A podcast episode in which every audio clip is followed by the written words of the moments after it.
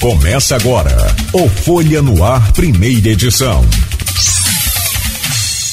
Terça-feira, dia 9 de agosto de 2022. Começa agora pela Folha FM, o Folha no Ar ao vivo, em 98,3, emissora do grupo Folha da Manhã. Deixa eu trazer o bom dia, primeiramente, do nosso convidado. A seguir, a gente traz o bom dia do Aloysio e já startando aí essa, essa pauta, essa conversa de hoje com o Orlando Tomé Cordeiro, que é estrategista político e articulista do Correio Brasiliense, entre outras funções que tem aí nesse mundo é, omnichannel, nesse mundo de, de, de tantas, é, tantos recursos. E o Rio que vai receber até o final desse mês a internet 5G. Orlando, bom dia, seja bem-vindo. É um prazer recebê-lo aqui, mesmo que virtual, no Folha no Ar. Bom dia, Cláudio. Bom dia, Luísio. Bom dia, ouvintes, espectadores. É, é sempre um privilégio poder participar desse bate-papo com vocês. É, me sinto honrado de ser lembrado para conversar sobre a política, sobre a conjuntura, sobre os rumos do, da região, do estado e do país. Estamos aqui prontos para falar, conversar, interagir com vocês e com a audiência. Obrigado, amigo. Aloysio Abreu Barbosa, bom dia. Sempre honrado essa presença aqui, sempre registro isso importante. Bom dia, seja bem-vindo. Bom dia, Cláudio Nogueira. Bom dia, Orlando. Obrigado pela presença. Vamos estar podendo conversar nos próximos três blocos aí, um pouco sobre política. É, bom dia, sobretudo você, ouvinte, pelo streaming, espectador do Folha no Ar. Bom dia, Beto, aí no estúdio. Bom dia, duas categorias sempre nos acompanham bastante, os motoristas de táxi de aplicativo. Inclusive, na, quando for analisar pesquisa, eu acho que eles são o.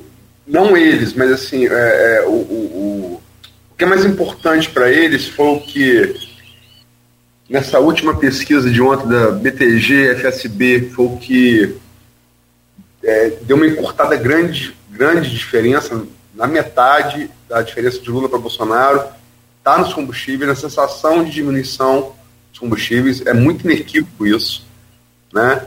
Eleitor de classe média e nos combustíveis, vamos falar um pouco sobre isso. Então, eu sempre saúdo eles aqui, e lembro dos combustíveis e, e, não sem razão, isso talvez seja o grande... Vamos começar isso melhor no terceiro bloco, né?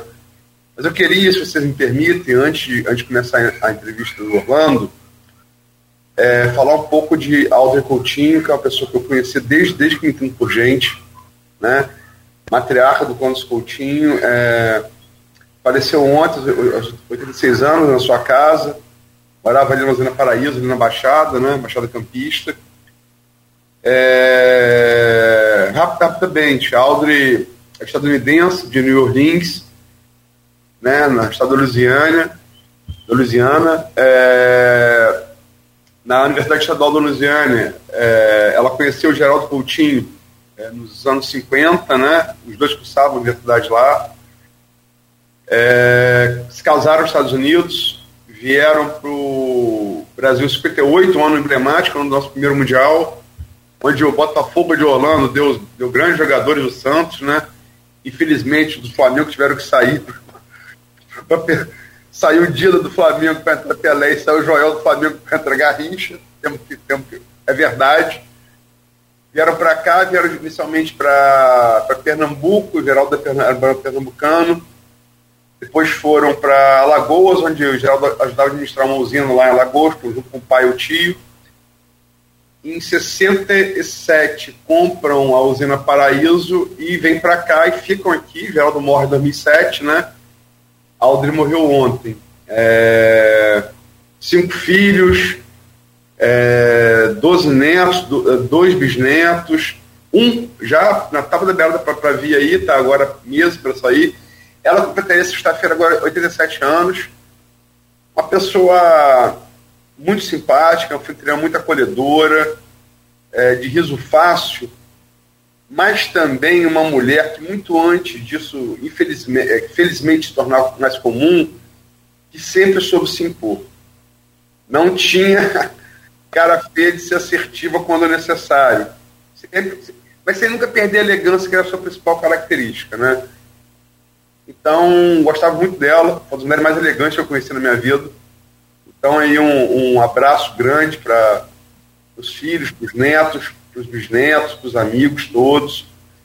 Uma pessoa que marcou muito a Campos aqui, e eu acho que é, é, é, até nesse elo Brasil, Brasil, Estados Unidos, uma figura do século XX um tanto emblemática, que, que sobreviveu esse século XXI de memórias tão superficiais né, do tempo das redes sociais.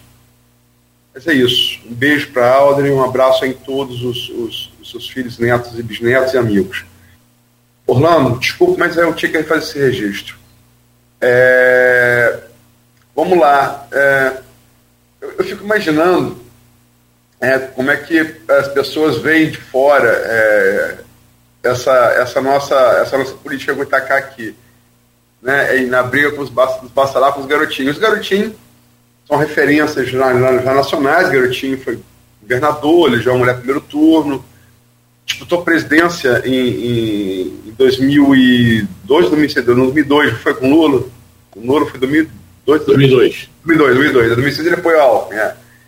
2002, é, primeira eleição de Lula, quase passou Serra no, no segundo turno, né? É, poderia, poderia ter feito o segundo turno com Lula, seria né, pouco. E os Bacelar agora, né? Uma ascensão muito grande, é, sobretudo com o Rodrigo Bacelar, chegando aí a, a Segov de Jean Paulo de Castro. Está aí é, numa, numa, nessa coisa de se perde num momento ruim, né? O nome dele está sendo muito ligado a essa coisa do CEPERJ, aliados dele, inclusive vereadores de campos, né? Como é que você do Rio vê essa, a política Goitacá a partir desse diapasão, Bacelar versus Garotinho? Bom dia. Bom dia mais uma vez. Antes de mais nada, deixar aqui meus sentimentos e condolências para a família Coutinho, pelo falecimento da matriarca. É, essa questão do, da disputa entre os dois, entre as duas famílias, né, da política de Campos, eu acho que é, para quem é de fora da região e não acompanha, a, a, figura de Bacelar é uma figura que não existia. É, por conta mesmo do que você falou, Luiz. O garotinho já tinha, nos últimos 20 anos, se projetado regional e nacionalmente. Então, a, a figura de Campos, quando se falava de política em Campos, para nós aqui, da, da região metropolitana, e para fora do estado do Rio, a associação imediata era com o garotinho. É, a, o surgimento, para nós aqui, do, do, a ascensão do Bacelar, por intermédio da sua figura mais proeminente hoje, politicamente, que é o Rodrigo Bacelar, constitui uma novidade. E isso gera uh, um interesse peculiar, já que o, o, ambos eh, têm uma, uma forma de fazer política que obedece a uma lógica mais tradicional. Dizer, o, o, de um lado, o garotinho ele conseguiu construir a sua imagem a partir da sua competência como radialista, a sua competência como comunicador. Garotinho é uma figura em que pese todas as acusações e problemas que teve em seus governos e da sua esposa, Garotinho eh, mantém um um capital político e eleitoral considerável. Tanto assim que foi objeto nesse ano, como em, em anos anteriores também, mas esse ano de uma maneira pública, de é, todas as formas de cerceamento à sua tentativa de se candidatar ao governo do Estado. É, patrocinada pelos Bacelar, com certeza, pelo governador Cláudio Castro, porque seria ele, o Cláudio Castro, eleitoralmente, o maior prejudicado por uma candidatura garotinho ao governo do Estado. É, garotinho é, é, é, é um, é um fenômeno, é indiscutível, é, e ele um fenômeno que tem um traço populista, tá certo? Aquele jeito popular e populista. Populista no, na forma de governar e popular na sua capacidade de comunicação. É, o Bacelar, o Rodrigo, nos parece um pouco. É, é, um, é um outro estilo é um estilo da articulação, da articulação na Assembleia Legislativa, onde ele está como deputado, na articulação no governo. Ele conseguiu é, é, ascender junto aos seus pares, na, no processo de impeachment do Witzel, e isso colocou na, com, com, projeção na mídia. Mas em termos da disputa local entre os dois, é, eu acompanho, é, por conta do, do, WhatsApp, das notícias, do Folha da Manhã, ela, essa disputa ela é muito presente na Câmara de Vereadores de Campos. E está presente também na disputa, estava presente na disputa sucessória no Estado. Com a pacificação, Quer dizer, eu não diria nem pacificação. O enquadramento do garotinho, que o próprio garotinho disse isso, foi impedido de se candidatar pelo partido e foi, e, e foi obrigado a declarar é, apoio ao Cláudio Castro no primeiro turno, é, isso deu uma amainada. Mas é só o, aquela calmaria que vem antes da tempestade. Eu, não, eu tenho a impressão que, conhecendo, é, não muito, mas conhecendo, acompanhando o temperamento do próprio Antônio Garotinho, é, que vai ter troco. Isso não vai ficar, isso não vai ficar barato não. Dizer, mesmo que não seja nessa eleição, vai ter troco mais para frente. Você falou, você falou, você conhece, você gosta de Fernando Pessoa, do poeta português? Picotou a ligação, Luiz, picotou a voz. Você conhece, gosta do poeta português Fernando Pessoa? Bastante. Você conhece, você sabe qual é a primeira terônimo poeta que ele cria? Não me lembro. Alexander Serch, ele cria a Ilha do Urbano na África do Sul. Alexander Serch. E tem um soneto de Alexander Serch que termina o soneto assim: Mudo como as nuvens antes do trovão. é isso. até, porque, até porque o garotinho, é, com todos essas, essas, esses conflitos, essas contradições, ele ainda continua, é, e, e, as brigas até no interior da própria família, né? Os, o, coisa de dois meses, o, o, debate público de ataques dele e da, da, da Rosinha ao filho, por conta da aproximação com o Cláudio, o próprio ataque da Clarissa a, ao Cláudio Castro, é, agora tem uma situação que é a Clarissa tentando se viabilizar como a, a candidata do Bolsonaro, é, é, enquanto o candidato do partido do Bolsonaro, oficial, é o Romário, para o Senado, né? E, e, essa aproximação, eu acho que essa, essa assim, esse recuo do garotinho é, também tem a ver com a, uma preocupação com a preservação do mandato do filho como prefeito e da possível eleição, da a disputa eleitoral da filha. Então, eu acho que também tem esse lado familiar. Né? Vamos, vamos brigar, vamos, mas precisamos nos reagrupar para poder enfrentar os, as próximas tempestades. Então, acho que também tem a ver com isso. É, deixa eu, é, eu, eu. sei que o Nogueira quer fazer uma pergunta do grupo, mas é só porque senão uma espécie de fio da meada. Pode ser, Nogueira? Sim, claro, por favor. Desculpa. É, assim, é, teve uma reunião na quinta-feira entre Vladimir e os vereadores, os da base, né? na quinta-feira no gabinete do prefeito. É, enquanto o Cláudio, o, o, aquele abraço constrangido de Cláudio Castro, garotinho, garotinho Cláudio Castro, Cláudio Castro. O, o, amor é, o amor é lindo, que estraga só a falsidade.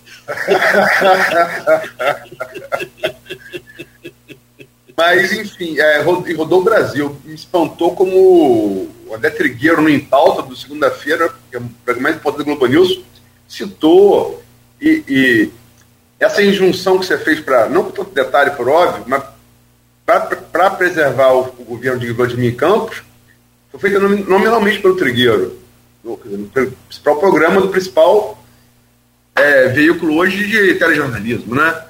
É, me espantou isso, né? Como é que Garotinho atrai essa, essa, é, né, esse interesse da, da mídia nacional.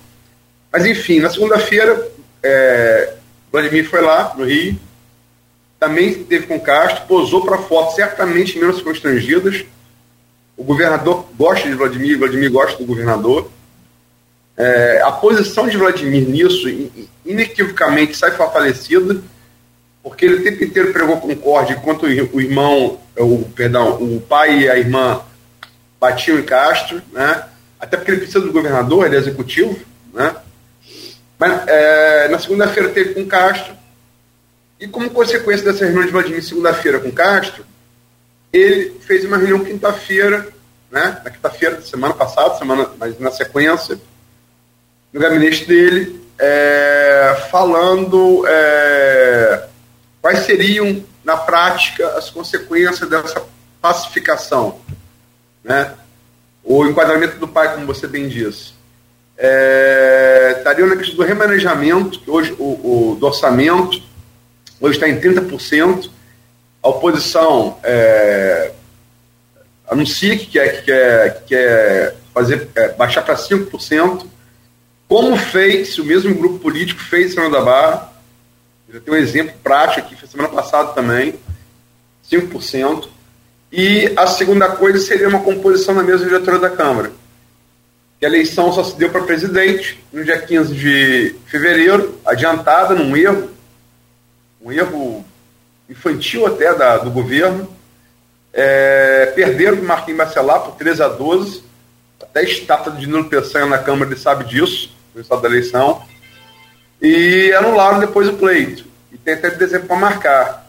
Eu sei que aí eu, talvez seja um pouco paroquial demais para você, mas é, como é que você vê isso no seu radar? Quer dizer, Vladimir, Vladimir colocou para os vereadores, inclusive tem um deles, Dandinho Rio, Rio Preto, que ele é, vota com o governo, mas apoia Bacelar, então a coisa se espalhou rapidamente para a oposi oposição.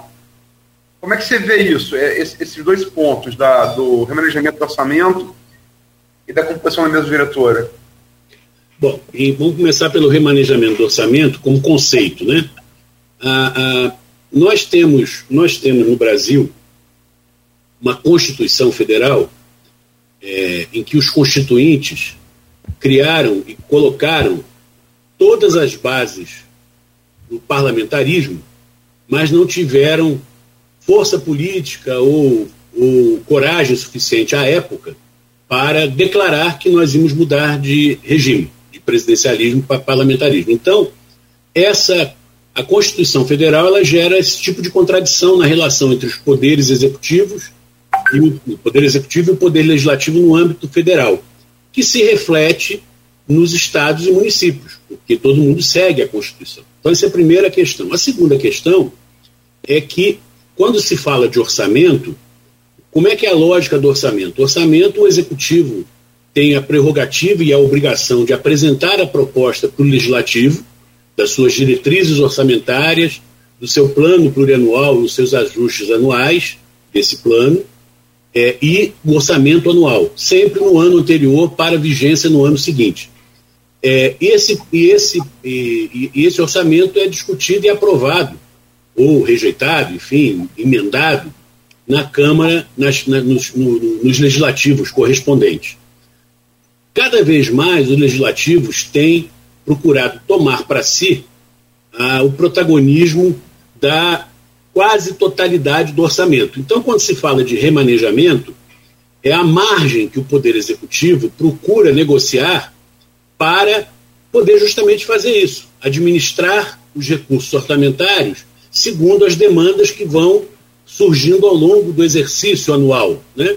E quando você reduz para 5%, como você, eu não sabia que São João da Barra já tinha aprovado isso, quando você reduz para 5%, a margem de manobra do executivo é próxima de zero. Literalmente, não tem o que fazer. Até porque boa parte do orçamento federal, estadual e municipal, ele é composto por pelas chamadas despesas obrigatórias. Né? Você é obrigado a cumprir. Então você não tem como mudar. Né? Despesa de pessoal, repasse para educação, para saúde, tudo isso está amarrado como se costuma dizer no jargão administrativo da gestão pública, está tudo carimbado, né? são recursos carimbados. Então, eu acho que há essa, essa pressão. Você vê em Brasília o, o orçamento secreto, que é uma modalidade é, absolutamente é, absurda, tá certo? E, não satisfeitos em fazer orçamento secreto, o Arthur Lira agora está brigando, deu uma recuada tática, tácita, mas ele está brigando para tornar também as emendas do orçamento secreto obrigatórias. Se isso vier a acontecer, eu espero que não, mas se vier a acontecer, nós temos de fato a antessada do que ele está defendendo como semipresidencialismo, ou seja, o Congresso passa a ter um poder quase absoluto para a gestão. É, e olha só, viu, Luiz, eu sou parlamentarista por convicção, tá certo? Mas acho que essa forma como está se fazendo no Brasil é uma forma absolutamente inadequada estão se buscando atalhos e com incorreções e até com ataques à questão da ética, da honestidade, da transparência que nós precisamos evitar. Sobre a, a Câmara de Campos e a relação do Executivo de Campos com a Câmara Municipal. É uma, é, uma, é uma relação sempre conflituosa entre os dois poderes, principalmente em cidades que, mesmo sendo do interior, como é o caso de Campos, tem um peso político, um orçamento robusto, tem uma presença, uma liderança regional. Campos é, divide com Macaé, mas historicamente é o, é o município polo da região norte do estado, com reflexo na noroeste. Então é óbvio que todo mundo olha com, assim, com, com, com os holofotes lá para cima da Câmara. Eu acho que é, essa articulação que envolveu o Vladimir, o recuo do Antônio Garotinho, a aproximação com o Cláudio, pode ter tido, pode ter tido como contra, uma, das uma das contrapartidas a resolução desse impasse na Câmara de Campos. Mas, pelo que eu acompanhei nos últimos meses, é, não necessariamente o Rodrigo Bacelar vai cumprir esse acordo, se é que ele aconteceu. Então, é, as trovoadas que falávamos há pouco, elas podem acontecer antes das eleições e pode complicar a vida do governador na região, no município de Campos, em Campos. Mas eu tenho a impressão, não é informação, é impressão, que essa a, a resolução da questão da Câmara de Campos na relação com Vladimir teve na mesa de negociação para desistência do garotinho. Bom, Orlando, como você conhece, lá no, no WhatsApp, e é integrante também do grupo, grupo de WhatsApp do programa e do blog opiniões, que é do, do Aloísio. Tem a pergunta da médica pediatra, eh, doutora Vera Marques. Ela diz aqui: prezado Orlando Tomé, e voltando lá então ao cenário estadual, e que pega naturalmente também aí esses envolvidos aqui na da região eh, no escândalo do CEPERG. Esse escândalo do CEPERG poderá influenciar na disputa para governador do estado do Rio de Janeiro?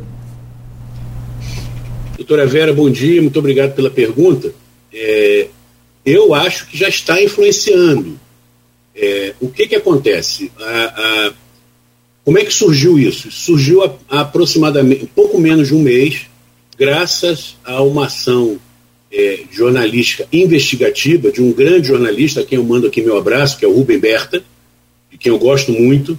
O Rubem Berta foi que descobriu esses desvios. Ele hoje está trabalhando na, na, no grupo UOL. Né? A partir daí, com a sucessão de denúncias que estavam ainda restritas à apuração dele, e depois acompanhada pelo outro jornalista, Igor Melo, é, a Rede Globo Televisão puxou o assunto, repercutiu o assunto e a Globo entrou. Fruto disso, a primeira, a primeira consequência negativa para o governo do Estado e para o CEPERG em particular foi a entrada em cena do Ministério Público. O Ministério Público entrou e, graças à entrada do Ministério Público, que tem poderes é, legais para fazer isso, surgiram mais informações. Foi a partir da investigação do Ministério Público que surgiu a, a informação da lista dos beneficiados e do volume de dinheiro que foi, que foi é, alocado para esse tipo de trabalho. É, lembrando que a primeira denúncia do Rubem Berta, ela falava do número de pessoas. Tem 18 mil cargos secretos no CEPERJ. E com o tempo, a apuração se aprofundando e a entrada do Ministério Público, essa, esse escândalo foi é um pouco como aquela história, né? Você puxa um rabo de lagartixa e vem um jacaré, né? Então, o, o jacaré está vindo. É, no debate de que nós vamos conversar depois, mas no debate de domingo na Band, o governador foi pouco espremido em relação a isso e acabou saindo pela tangente, né? Mas agora mesmo pela manhã no Bom Dia Rio, aqui ao vivo, estava passando na Globo, né? Na, é, não sei se passou no, no, bloco estadual, imagino que tenha sido, estava é, passando mais detalhes dessa apuração, mostrando que a base de apoio do governo na Alerj, é, nominando, vários parlamentares, estava diretamente associada a esse escândalo. É, o que, que o governo fez? O governo depois da pressão, criou uma comissão interna, é, exonerou o presidente do CEPERJ, é, mas essa reportagem do Bom Dia Rio, que eu vi há pouco, antes de começar o programa, ela traz dois dados é, que serão complicados para o governo responder. Primeiro, que parece que a comissão que foi nomeada para apurar, integrantes dela, no passado, já receberam dinheiro na boca do caixa. Não nessa, não nessa, nesse do CEPERJ, mas em outras ocasiões no governo. Foi a, a, eu tenho que depois olhar com mais detalhes, mas foi essa chamada que estava na matéria. E a outra é que o vice-presidente, que teria sido indicado pelo deputado eh, Rodrigo Amorim, aquele que quebrou a placa da Marielle, aquele ato absolutamente absurdo, antidemocrático, eu, é, é, desumano, né? ele teria indicado o vice-presidente e o vice-presidente é, recebeu teria comprado uma Mercedes por 169 mil reais, uma Mercedes usada, um carro, né? E só que quem pagou a, a, a operação comercial, a agência que vendeu a Mercedes, é um dirigente daquele Instituto Fair Play, que por acaso é um instituto contratado pelo CEPERJ para fazer um dos programas com recursos vultuosos. E, e, você vê que como é que são as coisas, né? Ah, já, tinha aquele, já tem aquele ditado, né? Siga o dinheiro, né? Follow the money. É, foram lá atrás. Como é que o cara comprou isso? Então, eu acho que isso ainda vai fazer o governo sangrar. Porém, antes, já me antecipando, Vera, é, sangrar não significa que será suficiente para ser derrotado, mas que vai sangrar, vai. Deixa eu só engatar para terminar o bloco. Posso fazer mais uma pergunta, Nogueira? Pode sim, por favor. Engatando nessa resposta do Orlando, é... a gente está é, um, é um veículo de campos, né? É... Rodrigo Bacelar pode sangrar também? Ah, eu não tenho dúvida que vai sobrar para ele. Porque o que, que acontece, Luísio? É, o, o, esse esquema é um esquema que, a mim, me parece, guardadas as devidas proporções em termos de dimensão, ele, ele é um misto de rachadinha, que já foi escândalo lá atrás, e mensalão. O que, que é um misto? Porque ele tem no, no, Poder Executivo o centro da distribuição do dinheiro, via CEPERJ. E tem como eh, favorecidos parlamentares e seus a, a, a, indicados, apadrinhados, na base do governo. Então, é, é, quem foi o grande articulador do governo, Cláudio Castro? Foi Rodrigo Bacelar. Aliás, é um governo que tem, que tem na sua base de articulação, no seu núcleo de articulação, dois Rodrigos, né? que é o Rodrigo Bacelar e o Rodrigo Abel. Né? É, o Rodrigo Abel fica mais nos bastidores. Né? Tem também um terceiro Rodrigo, que ajuda informalmente, que é o Betley. Ou seja, é o. E, quem, e, e um candidato que está disputando contra ele, que também se chama Rodrigo, que é o Neves. Ou seja, nós estamos vivendo uma certa inflação de Rodrigos na disputa do estado do Rio de Janeiro. É, mas eu acho que o Rodrigo Bacelar pode chegar nele sim. Ele se revelou, eu não, eu não conheço o Rodrigo Bacelar pessoalmente, o conheço como figura pública, é, o vi despontar na época do impeachment do Witzel, conversei com alguns pares, alguns parlamentares que são de minha relação pessoal, para perguntando exatamente quem é essa figura, de onde surgiu, como é que é ele, e muita gente elogiando a capacidade de articulação dele, tá certo? Então, ele é um cara que tem essa, essa virtude, vamos dizer assim, essa, essa competência, né? Mas é, é, não, não esqueçamos que a principal figura de articulação do governo Lula na época do mensalão caiu, que foi Zé Dirceu. E que era, sem dúvida, uma figura, independente do juízo de valor que se possa fazer sobre as ações dele, indiscutivelmente é uma, uma, tem uma competência de articulação, de análise política, de intervenção, e ele mesmo assim foi, foi sacrificado. Então, não acho que vai ser o caso de perda de mandato, nada disso, mas vai deve chegar no Rodrigo Bacelar, sim. Só uma última pergunta. O senhor conhece Newton Miranda? Newton Miranda, grande figura. Newton Miranda gosta muito de quando a gente chega perto dele mexe nas orelhas dele. Ele adora quando a gente faz isso. Adora. Newton, um grande abraço para você. Saudade de ver o amigo. Conheci Newton há mais ou menos 10 a, 10 a 12 anos, quando fui fazer um trabalho como consultor é, em, em, em, campos para, para a CDL, para a, uhum. a, a, a, a SIC.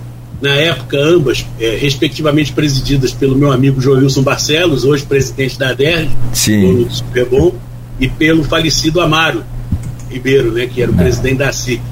E, e, eu tive a oportunidade de conhecer o Newton. O Newton, o Newton tem uma etiqueta de patrimônio lá do CDL, né? É, então é, é uma figura. Foi promovido. É uma figura adorável, adorável. Um, Foi... beijo, Newton. Um grande beijo para você. Obrigado. Ele me ligou e pediu isso, sabe, Luiz? Falou: você pergunta o Orlando se ele me conhece. Um abraço ao seu Miranda aí da CDL, é uma figura icônica lá. É, são 7h45, vou pedir licença aí aos senhores, meu caro Orlando e Aloysio, para a gente fazer um, um rápido intervalo e no próximo bloco a gente vai. Na verdade, o programa é ao vivo, né? Essa coisa de né, dar uma ida ao, ao Estado, volta aqui ao município, isso é inevitável. Mas a gente vai falar sobre a eleição também do Alerge, a Câmara Federal e ao Senado, além do governo do estado do Rio de Janeiro, que a gente segue falando também aqui com vocês. A gente aborda nesse bloco e eu peço a você, o, o Aloysio, a gentileza de abrir aí esse bloco, por favor conversa aqui no, no, no intervalo, ela é, é, é, tão interessante quanto a entrevista, né? E é, é bom que ela é mais desobrigada de certas convenções, né? Pode ser um podcast depois, vamos, vamos pensar nisso. Rapaz, não faz isso não, para prescrever tem que levar uns anos. Né? Olha só, é, eu, eu vou entrar no, no, no, no, tema desse bloco, mas eu vou ainda eu fazer uma transição entre um bloco e outro. É, terminamos falando de Rodrigo Bacelar, que tá, tem um nome envolvido diretamente nesse escândalo da CPR. Não há aqui nenhum pré-julgamento, ninguém está tá pré-julgando nada. Mas o esquema realmente parece ser um esquema. É, a, a, definição do Orlando foi feliz. Né? É, é, é, uma rachadinha com mensalão, é o que parece ser. Né? É o que parece ser. E aí, Ministério Público, né? imprensa, UOL, o Globo e tem o nome de Rodrigo diretamente ligado. Rodrigo, até isso acontecer, é, se especulou não só aqui em Campos, como abertamente no estado do Rio de Janeiro, você sabe disso melhor que a gente que está aí no, no, centro do poder, como próprio, um próximo presidente da LERJ. Acho que a eleição dele, e, e é bom ressaltar, estamos numa rádio, numa Constituição Federal, não fala aqui com base numa pesquisa, falo por, por é, alguém que conhece a eleição há algum tempo, eu acho que uma eleição pura de 10, a eleição dele, a reeleição a deputado, mas é, que é a minha impressão, é subjetiva como minha impressão. É, mas, e é de muita gente. Mas é, se reelegendo seria um, um Castro se elegendo governador, seria um nome até natural, visto que Siciliano está concorrer ao Senado, assumir a presidência da Alerj Deixa eu fazer uma outra pergunta. Você acha que isso pode interferir nesses planos, caso essa, essa expectativa de reeleição de Bacelar, de reeleição de Castro, se, se dê, Orlando? Vamos lá. É, é, olhando aqui minha bola de cristal, né? E eu acho que, concordo com você, eu acho que o, se não houver nenhum tipo, de, e não vai haver até o período, até dia, dia 2 de outubro, não vai haver nada que impeça o Rodrigo de se candidatar. Vai ter o registro da candidatura, vai candidatar normalmente. E eu acho que ele é um dos favoritos para se eleger deputado estadual. É, e, e, ele plantou essa trajetória é, desde o impeachment do Witzel. Ele foi o cara que, na Alerj, teve esse papel decisivo, depois a, fez a, a, a transição para o executivo, passou a ser um dos principais é, articuladores do governo. Então, é, é, ele chega para essa disputa com uma força muito grande que ultrapassa os limites da, da, de Campos. Ele hoje tem uma presença estadual. Né? É, em grande parte porque a Alerj, a é um poder que tem pouca tem pouco holofote sobre a Alerj.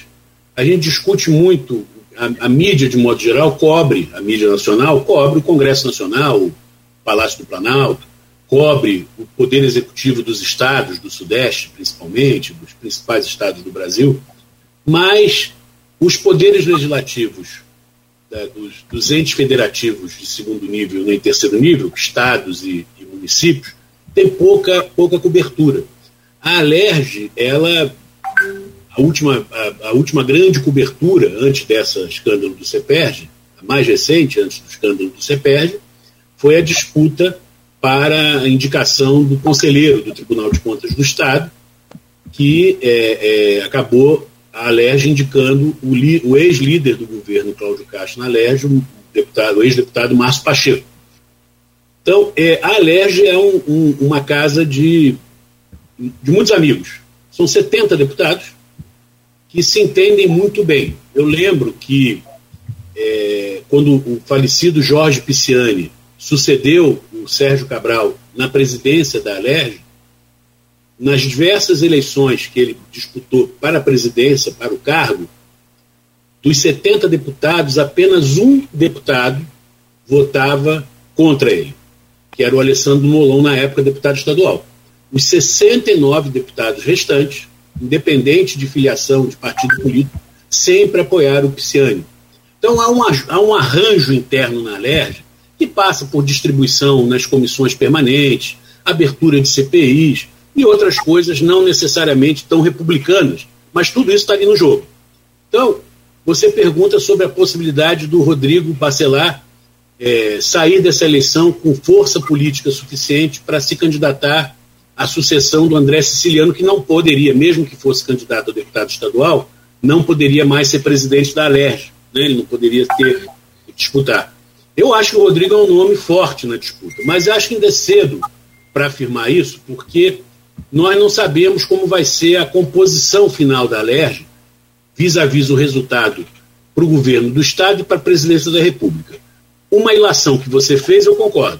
Se o Cláudio Castro se reeleger, sem dúvida, vai ter um peso considerável na formação, na, na eleição do presidente da Alerj e o Rodrigo pode ser o futuro presidente. Eu diria que, eu penso, imagino, suspeito, né, que a, a, a, o maior desejo é ser presidente de um poder, muito mais do que ser um secretário do governo. Mas lembrando que ele sempre tem terá à mão a possibilidade, na mesa de negociação, caso ele não vá para a presidência da Alerj, ser reconduzido para um eventual segundo governo do Cláudio Castro. Isso no cenário do Cláudio se reelegendo. No, com o Cláudio derrotado, a tendência é que o, o governador a ser eleito é, é, tem uma, uma influência muito grande na, na, escolha.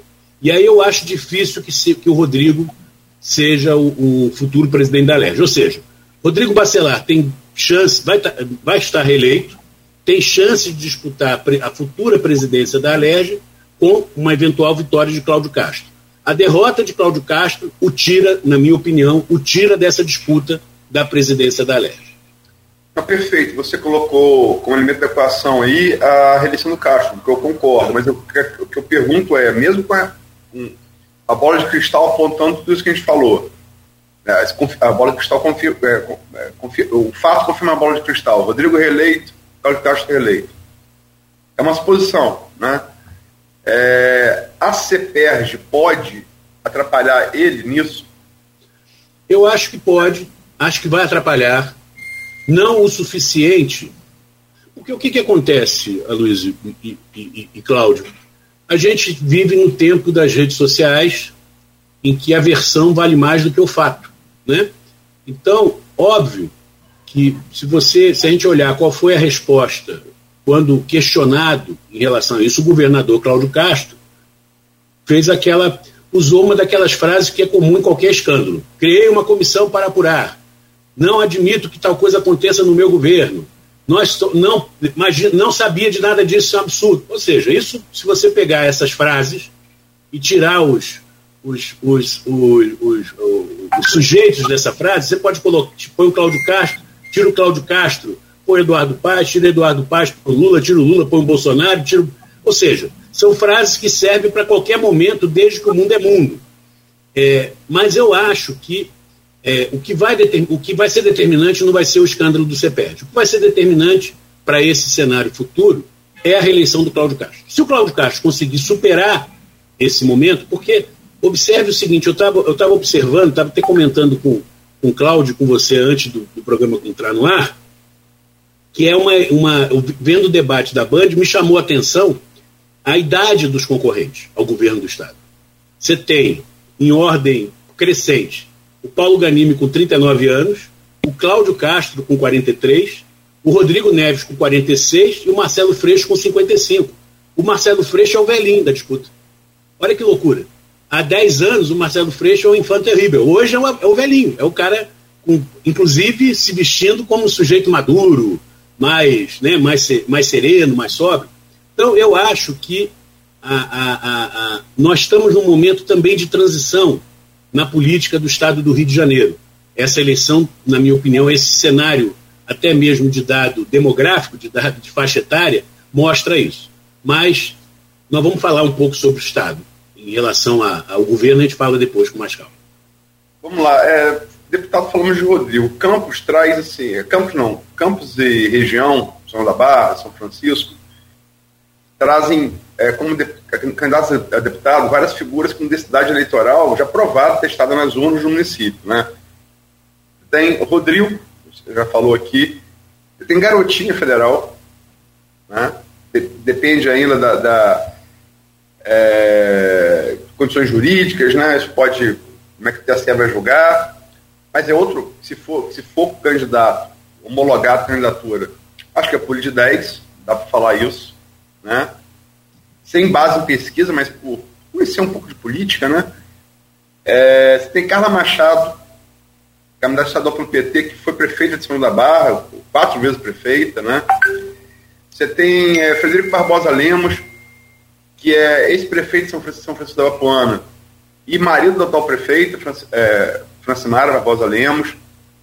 Você tem é, Márcio, Márcio, é, Márcio Nogueira, perdão, obrigado, obrigado, obrigado, Cláudio Nogueira. esse, esse eu esquecia, né? Não, não tinha como. É, Márcio Nogueira, que foi segundo colocado na eleição a, a prefeito de São da Barra, né, ficou atrás de Carlos Machado. É, tem Bruno Dauária, estadual, que é, é deputado, todo candidato é, que é deputado, é secretário, né? Uma passagem não tão mercurial quanto de Rodrigo, mas foi é, Direitos Humanos, é, no governo Itzel ainda. É, a pergunta é, você tem, você tem vários nomes aqui com necessidade provada Estou falando que, ah, que pode ser, já provaram e tem votos. Né? É, você acha que, que isso é, pode trazer grande número de representantes para campos na Câmara de Deputados e, sobretudo, na Alerj, ou que não, que essa pulverização pode surtir, o efeito contrário? Olha, eu acho, é, é, se a gente olhar a, a história das, das, últimas eleições, nas últimas Você me perdoa, eleições... perdoa só para completar, é, desculpa, é, uhum. tem vereadores também, candidatos. É, Bruno Viana, vereador, testado nas urnas, mais novo vereador da história de Campos. Tiago Rangel, vereador. Pastor Marcos Elias, vereador. E especula-se que Juninho Virgílio também, vereador, é, vereador todos esses quatro estadual. Só para só para citar políticos testados nas urnas, desculpa. Imagina. Não, se a gente pegar as últimas eleições gerais, né, é, Campos e região sempre conseguiram eleger representantes, sempre. Nunca teve de, nunca deixou de ter. Até porque a, a, a, no interior do Rio de Janeiro, as cidades polo acabam, é, é, o eleitorado dessas cidades polo, nas regiões, acabam buscando é, uma espécie é, prática de voto distrital. Então, não, quero colocar alguém da minha região lá. Eu, particularmente, sou a favor do voto distrital, acho que nós deveríamos, a gente melhoraria muito a representação política. Mas eu não acho que, mesmo considerando a potência eleitoral que a região norte tem em termos de número de eleitores, de força política, eu não ela é limitada. Então eu acho que esse conjunto enorme de candidaturas, seja para federal, seja para estadual, no frigir dos ovos, tende a se concentrar em dois federais, em dois estaduais, não em concentrar em termos de acordo entre eles, mas de, de resultado final da eleição. Não acho que a, a eleição tem um, tem um, é, é, uma é complicado, né? Até o voto cair na urna é, é um trabalho danado e, e como, como, como dizia Tancredo Neves, né? É, é, político teve voto, não tem voto, poderá ter. Né? Então, o fato de ter tido, é óbvio, como você falou, é óbvio que o potencial eleitoral do Garotinho para federal, do Rodrigo Bacelar para estadual, do próprio Bruno Dawari, que, salvo engano, não sei se o que eu vou falar aqui corresponde ainda à realidade, mas eu me lembro que era o candidato apoiado pelo Vladimir para estadual, não sei se continua sendo. Então, procede, procede, procede. procede né? Então, Vladimir, o peso da máquina numa eleição como essa tem, ainda mais no interior do Estado, tem relevância, não só no interior, aqui na capital também. Os candidatos que o prefeito Eduardo Paes está investindo têm muito apoio da máquina né, e da articulação. Então, eu acho, mas eu acho que não vai ter um resultado. Campos não vai dominar o Rio de Janeiro ainda, o Estado. Vai ter uma presença forte. Eu acho que elege dois federais e elege Campos, que eu falo Campos e região, de dois a três estaduais. Não sei qual o potencial é, é, eleitoral para uma, uma eleição legislativa, por exemplo, da, da Carla Machado. É, eu não lembro de ela ter disputado alguma eleição legislativa no passado. Ela sempre. Disputou. Disputou estadual e não, não se elegeu. Não se elegeu. Pois é, porque são eleições diferentes. A eleição majoritária, eu lembro do meu amigo Técio Lins e Silva, há muitos anos, tinha sido candidato ao Senado no Rio de Janeiro, década de 1990, teve uma votação espetacular. Era um outsider, teve um milhão e meio de votos. Aí na eleição seguinte saiu para candidato a prefeito, teve 40 mil votos. Então, essa, é, cada eleição é uma história. É, em relação a, a, a, ao garotinho em particular, o garotinho, eu tenho a, impressão de que ele talvez tenha hoje mais votos para deputado federal na Baixada Fluminense, aqui na região metropolitana do Rio, do que na própria região de Campos. Se não for mais, será equivalente. A, a, a presença e a, a, liderança de Garotinho naquela região, ela é viva até hoje. Você anda na Baixada, tanto que, se pegasse as pesquisas quando ele ainda estava como pré-candidato a governador, ele sempre batia ali nos dois dígitos. Dois dígitos, perto de 10%, porque muito da região metropolitana e da zona oeste do Rio. Então, eu acho que o Garotinho tende a ser o federal mais votado da região, na minha opinião. Né? É, pensando para a eleição do, do, dos estaduais, eu acho que na região o Rodrigo Bacelar vai ser o, o, o mais votado e, e, disputa, na minha opinião, ele disputa a, a, o, entre os 10 mais votados dos, das 70 vagas. Eu acho que ele vai vir com muita força nessa eleição para estadual. Orlando, vou voltar aqui ao, ao, grupo de WhatsApp e de lá eu tiro a pergunta da Silvana Venâncio, que é jornalista também, mora em Bom Jesus do, do Itabapuana, e ela deixa aqui pergunta e também um pouco da sua impressão sobre o cenário.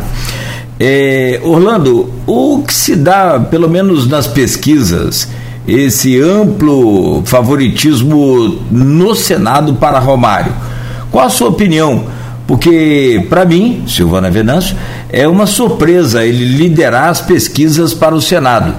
E sobre o governo do estado do Rio, o Marcelo Freixo tem boas chances. É, porque o Castro me parece que tem boas vantagens. Qual a sua opinião? Bom, em relação a primeira pergunta do Senado. Senado do Romário. É, pois é. O, Romário, o Romário ele é, um, ele é um fenômeno político interessante, peculiar. A, a, a gente, vamos dizer assim, o, e ele foge muitas vezes à percepção dos analistas políticos.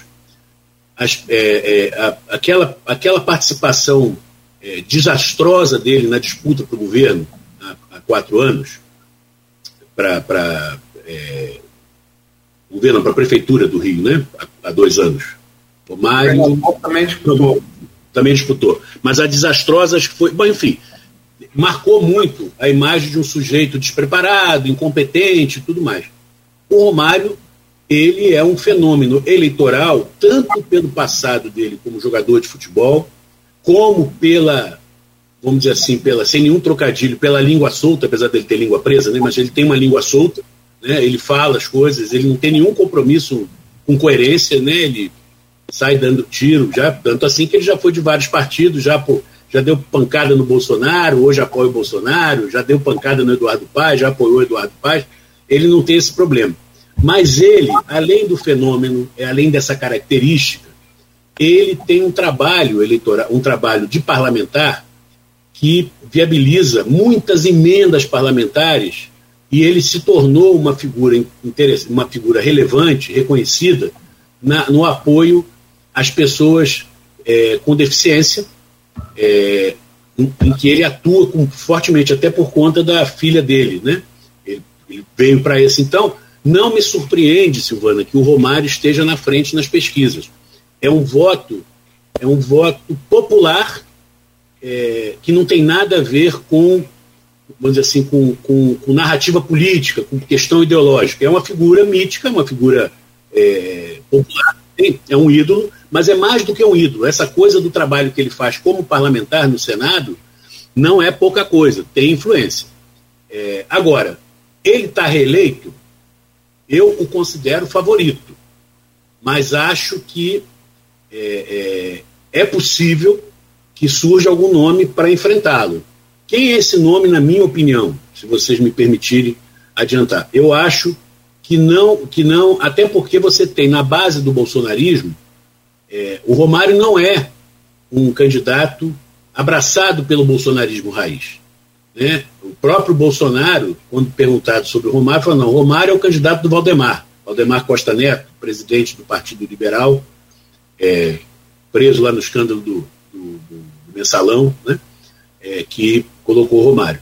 Mas, do, por outro lado, você tem na base do bolsonarismo é, duas candidaturas. Uma, uma que historicamente ligada a ele, que é esse, esse deputado que provavelmente não poderá concorrer, que é o Daniel Silveira, e, mais recentemente, que passou a, a, a entrar nesse barco e, como dizia o Romário, né, chegou no ônibus e, de certa maneira, já está conseguindo chegar na janelinha, que é a Clarissa.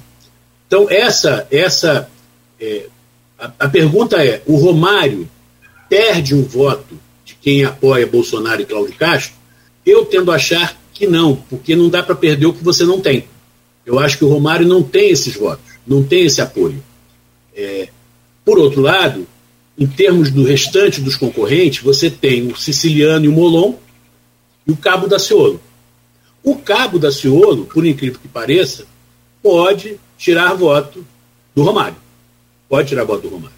Seja pelo estilo pessoal, pela, pela forma como se apresenta, pela questão evangélica. Então, o Cabo da Ciolo pode incomodar o Romário. Observe o seguinte: a disputa para a eleição, ela não necessariamente significa que você tirar o voto vai para o outro que, que, pode ganhar. Se o Cabo da Ciolo divide, pega uma parte dos votos do Romário, os outros concorrentes podem se beneficiar. Não porque receberão esse voto, mas porque tirarão o voto do Romário. Por fim, eu acho que a figura que por conta de todo o embrólio que envolveu a, a disputa para sua indicação ao, car a, ao cargo em disputa, é, que é o, o, o Molon, o Molon, na minha opinião, a campanha dele vai crescer.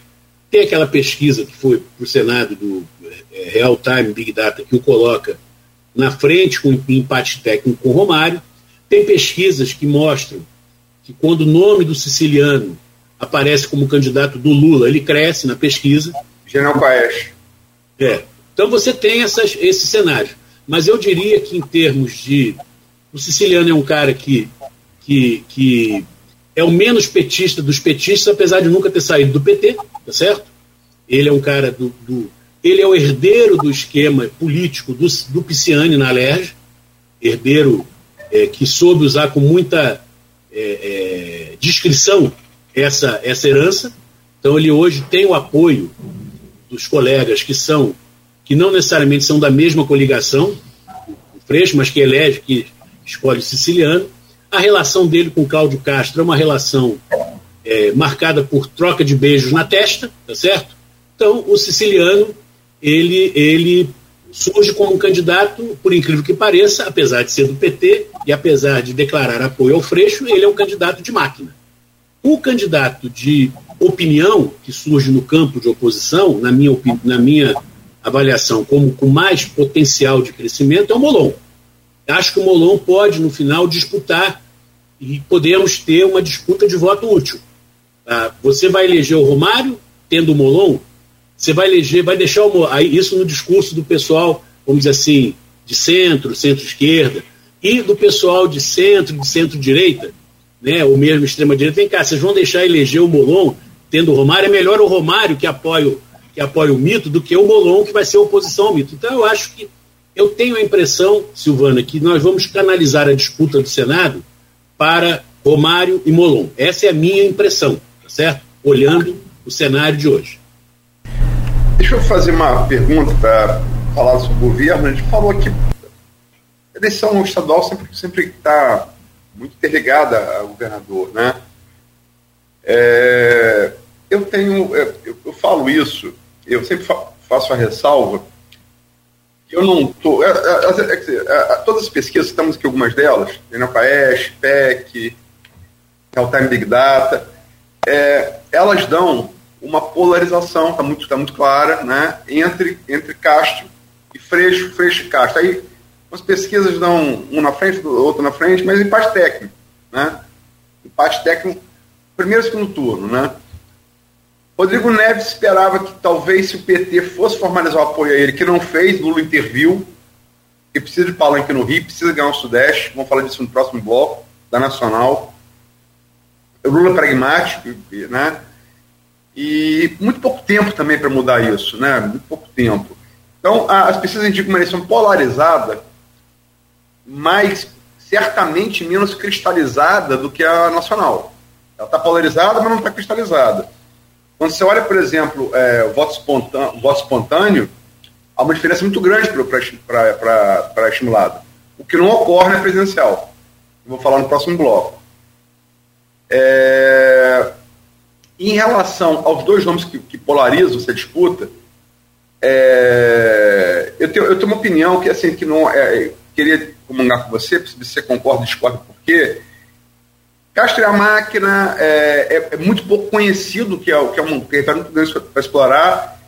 Se eu não me engano, a Real Time Big Data deu 40 e tantos por cento da, da, da população fluminense não conhece, que é uma coisa até diferente, né? O governador, porque assumiu no meio, né? Pegou sabe, o impeachment do Whitson. É, mas tem a máquina. É, e o, o Freixo, como você falou, está querendo fugir ter um perfil mais moderado e tal. É, eu nem tinha tentado para essa, essa sua. É verdade, ele é, virou o Defant Terrible, virou o velhinho da, da, da turma. Mas é, o Freixo, é, e aí que eu friso, não há nenhuma comparação entre as pessoas e política. É uma comparação eleitoral. Freixo é o Bolsonaro de esquerda. Em que sentido eu falo isso? É um, é um piso alto, um teto baixo. Bolsonaro, vamos falar no próximo bloco, está provando, e por ser governo, ele pode tentar furar o céu da boca do jacaré no segundo turno. Freixo não é governo. Você concorda com essa, com essa análise e, discorda por quê? Como é que você projeta ele, seu governador, Orlando? Bom, eu acho que isso que você falou na, no preâmbulo é absolutamente verdade a eleição para governo do Rio de Janeiro, apesar das pesquisas estimuladas apontarem hoje uma disputa concentrada em, em Castro e Freixo, Freixo e Castro, está ah, longe de estar tá resolvida. A grande maioria da população não tem candidato a governador. É, na, eu acho que, considerando que há um grau de desconhecimento alto, né, a, a, o que, que é o indicador, na minha opinião, mais importante para colocar na mesa é o que as pesquisas indicam como percentual de rejeição. E no percentual de rejeição, o Freixo é campeão.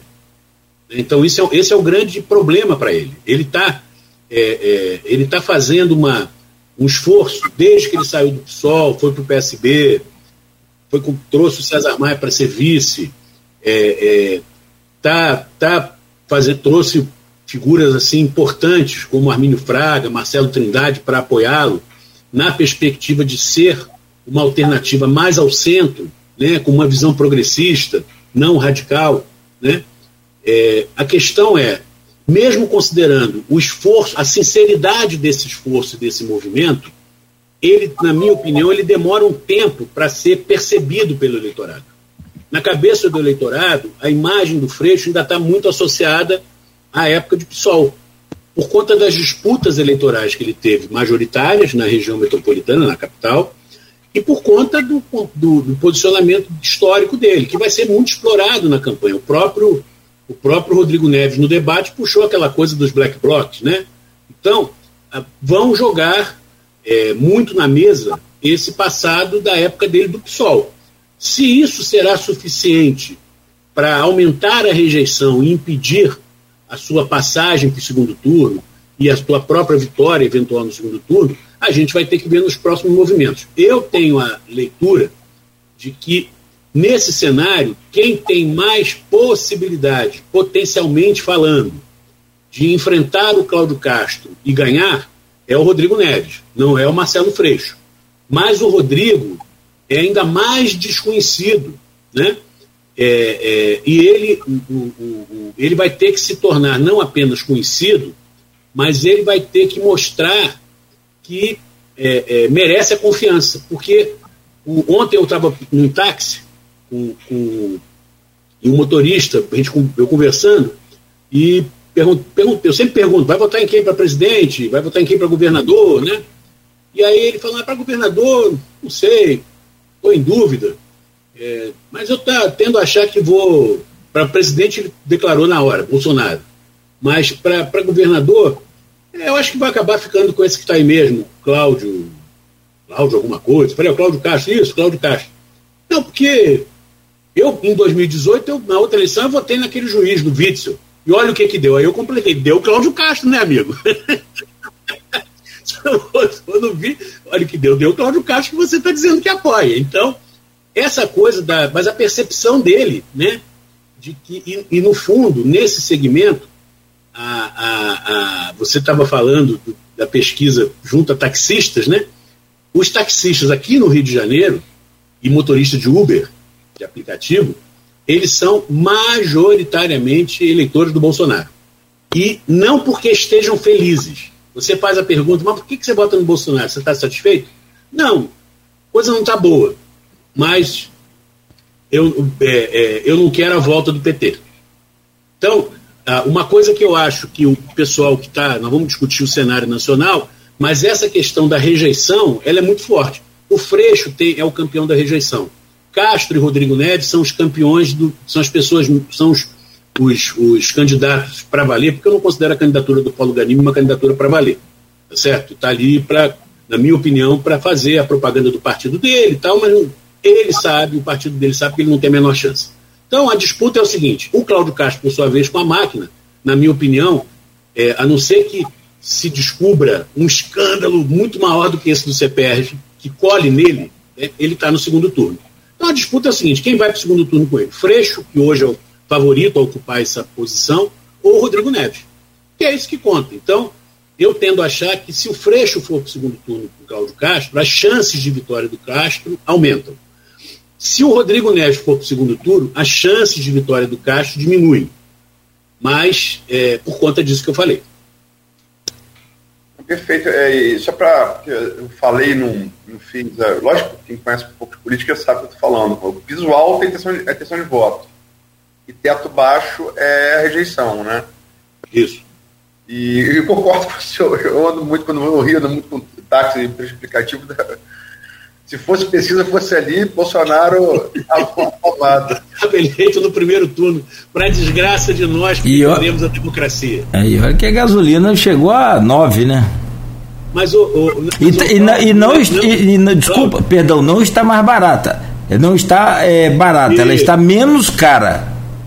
É a história do, é a história do elefante na sala, né? Você tipo, o bode na sala, você põe o bode, o cara vive mais nas piora a situação e você tira o bode, parece que a situação melhorou. Mas eu não diria que é, é, esse, esse eleitorado do Bolsonaro, que nós vamos discutir no próximo bloco, a resiliência é muito grande. E nesse segmento de taxistas, motoristas de aplicativo, ele é muito forte. Mas, só para falar ainda do governo do Estado e da disputa e ainda dos deputados, eu acho, o, o, o Aloysio e Cláudio, que nós vamos ter uma, uma, uma renovação é, nominal na Câmara, na Assembleia Legislativa e na Câmara de, de, Deputados em termos do Rio de Janeiro e no caso da Câmara de Deputados nacionalmente. Em 2018, a, a, nós tivemos 46% de renovação na Câmara de Deputados. Como eu escrevi numa das minhas últimas colunas no Correio Brasiliense, muitos que foram eleitos, tanto na onda do Bolsonaro, como na onda da, da, da, da nova política, né, entre aspas, chegaram lá e decepcionaram os seus eleitores. Então, esses eleitores que votaram em caras que foram eleitos com esse discurso, eles tendem a não, a não se reeleger, na minha opinião. Um ou outro vai conseguir por conta de, da sua estratégia, por conta desse espaço. Então, eu acho que tem espaço para uma renovação, tanto no plano federal como no plano estadual. No âmbito da renovação, eu diria que há dois, há dois caminhos de renovação. Uma renovação, diria assim, distrital. O que, que eu chamo de distrital?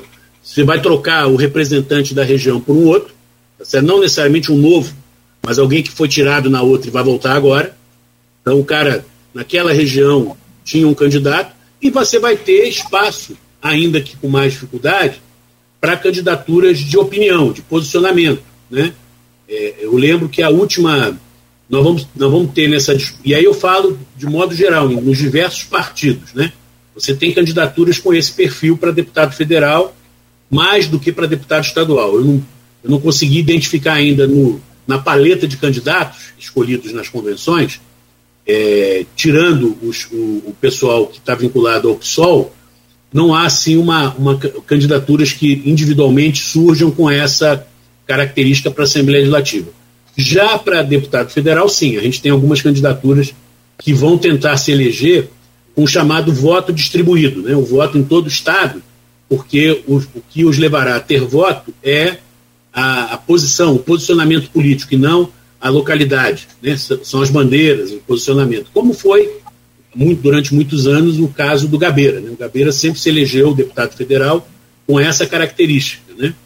Então, eu acho que nós vamos ter uma renovação que vai combinar isso. Troca nos distritos, em alguns distritos, eu chamo de distritos, regiões, e a extensão de algumas candidaturas de opinião que na última eleição ficaram absolutamente esmagadas. Bom, a gente tem que encerrar esse bloco agora. Eu vou pedir licença, Orlando, a você, rapidamente, ao Luísio, só para a gente fazer mais uma pausa breve também, bem curta. Bom, nesse último bloco nós voltamos com o oferecimento de Proteus, Unimed Campos, Laboratórios Plínio Bacelar, Plínio Bacelar Vacina e o apoio de Green Energia Solar, conversando com o Orlando Tomé e agora com a chave virada lá para as análises de pesquisas. Eu comentava com vocês aqui no fechamento do, do bloco, vocês, claro, não pela idade, mas pela experiência também em cobertura de eleições, eu não me lembro de ter tantos institutos assim, é, num, num, num porte. que a gente tem alguns aí com estrutura muito gigante, né? O, o, o esse. É, também o de São Paulo, né? O lá da, da, Folha de São Paulo, é, obrigado, Luiz. É, é, eu acho que é um dos maiores, mas os outros também foram montados agora, não tão recentes, alguns recentes, mas com estrutura bem, bem significativa. Não me lembro. Enfim, e estão acompanhando quase que diariamente, semanalmente aí o movimento da intenção de votos no Brasil. E uma projeção aí também à eleição de presidente. Aloysio, por gentileza, abre esse, esse bloco aí. Você tem feito, inclusive, e colocado isso muito, tanto no seu blog quanto no jornal, é, um, um, um esmiuçamento, né? Um esclarecimento de todo o que são esses números aí, porque para o eleitorado ele olha ali quem está na frente e quem está em segundo. Mas por trás desses números tem toda uma interpretação. Então eu peço a você para abrir esse bloco, por favor. É, não, Nogueira, eu acho que assim, todos os institutos de pesquisa, só para responder a sua primeira intervenção, eles são sérios. Se eu tivesse que dizer três institutos de pesquisa que eu, que eu boto senão ao trabalho, eu vou dizer Vox Populi, que desde 2018 é francamente lulopetista, é, e eu acho que o GERP e talvez o Paraná sejam francamente bolsonaristas. GERP mais, Paraná, mas eu acho que é, são os três assim que eu, que eu, eu boto senão, eu o Luiz. Aí a questão é fazer a comparação de todos eles, eu acho que eles estão muito dos demais. É, nos demais institutos de pesquisa, é, você tem uma diferença muito clara em metodologia a partir da, da fonte de consulta do leitor. as que fazem pesquisa por telefone, o, o pobre no Brasil não está não tá tendo dinheiro para comer. Vai, vai, ter dinheiro para pagar contra a operadora? Então, as, tele, e, e no eleitor mais pobre, o Lula tem sua maior vantagem. Então, é claramente, as pesquisas por telefone dão uma, uma vantagem de Lula menor, e, a, e as presenciais, como por exemplo Datafolha e, e, e Paes, uma vantagem é, maior de Lula. Agora, eu acho que todas as pesquisas elas vinham apontando. É, teve ali mais junho, acho que foi o ápice do, do da diferença de, de, de Lula para Bolsonaro, mais longa, e ficou mais é, primeiro turno e tal. Mas é, a chance de ganhar primeiro turno. Mas todo, todas as demais pesquisas, agora de julho em diante, estamos em agosto, elas vinham na margem de erro, no comparativo entre os mesmos institutos, né, que é a mesma metodologia, elas vinham apontando na margem de erro um crescimento de, de Bolsonaro, tanto na intenção de voto para primeiro turno, intenção de voto para segundo turno e diminuição da rejeição. Todos eles vêm apontando isso, na margem de erro. O que houve, e aí eu vou a pergunta para Orlando, o que houve ontem na pesquisa da BTG-FSB, que é uma pesquisa por telefone, e é diferente de todas as demais pesquisas, no meu entender, é, quero saber se o Orlando concorda, discorda, por quê. É, Bolsonaro, é, é, ele melhorou em quase todos os índices fora da margem de erro, num espaço de, de 14 dias, de 25 de julho para ontem, 8 de agosto. Duas pesquisas do mesmo instituto.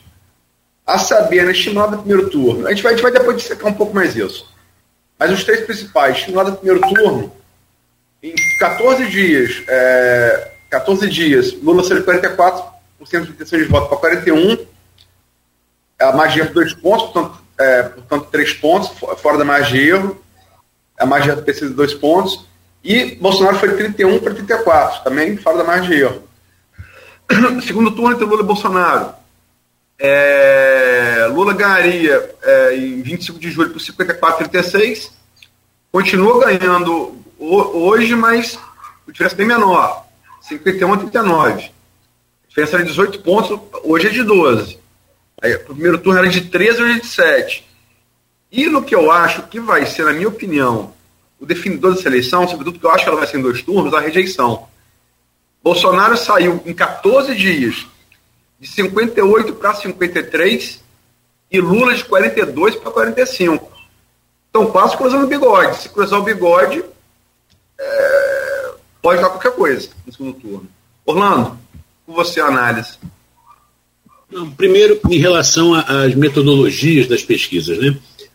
Mesmo as pesquisas feitas por telefone, elas é, são têm, têm mecanismos estatísticos que permitem fazer as correções de distorções.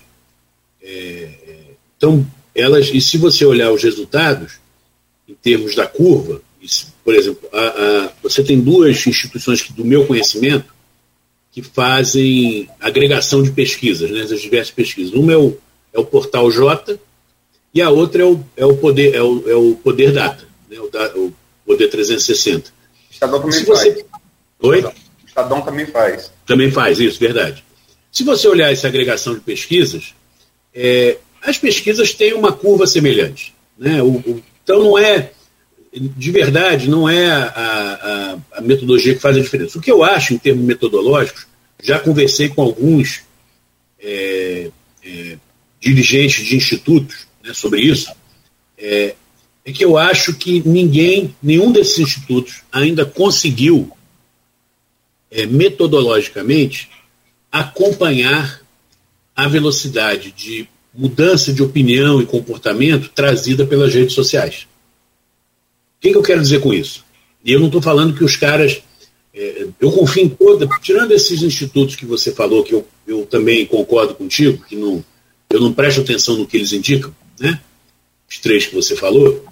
É, todos os outros são sérios. E todos os outros são é, têm, têm metodologias absolutamente confiáveis. O problema não é, portanto, de falta de seriedade ou de incompetência técnica, mas é de uma ausência de capacidade de percepção. Por exemplo, você, o que é que todas as pesquisas nos últimos anos, desde a ascensão das redes sociais, mostram?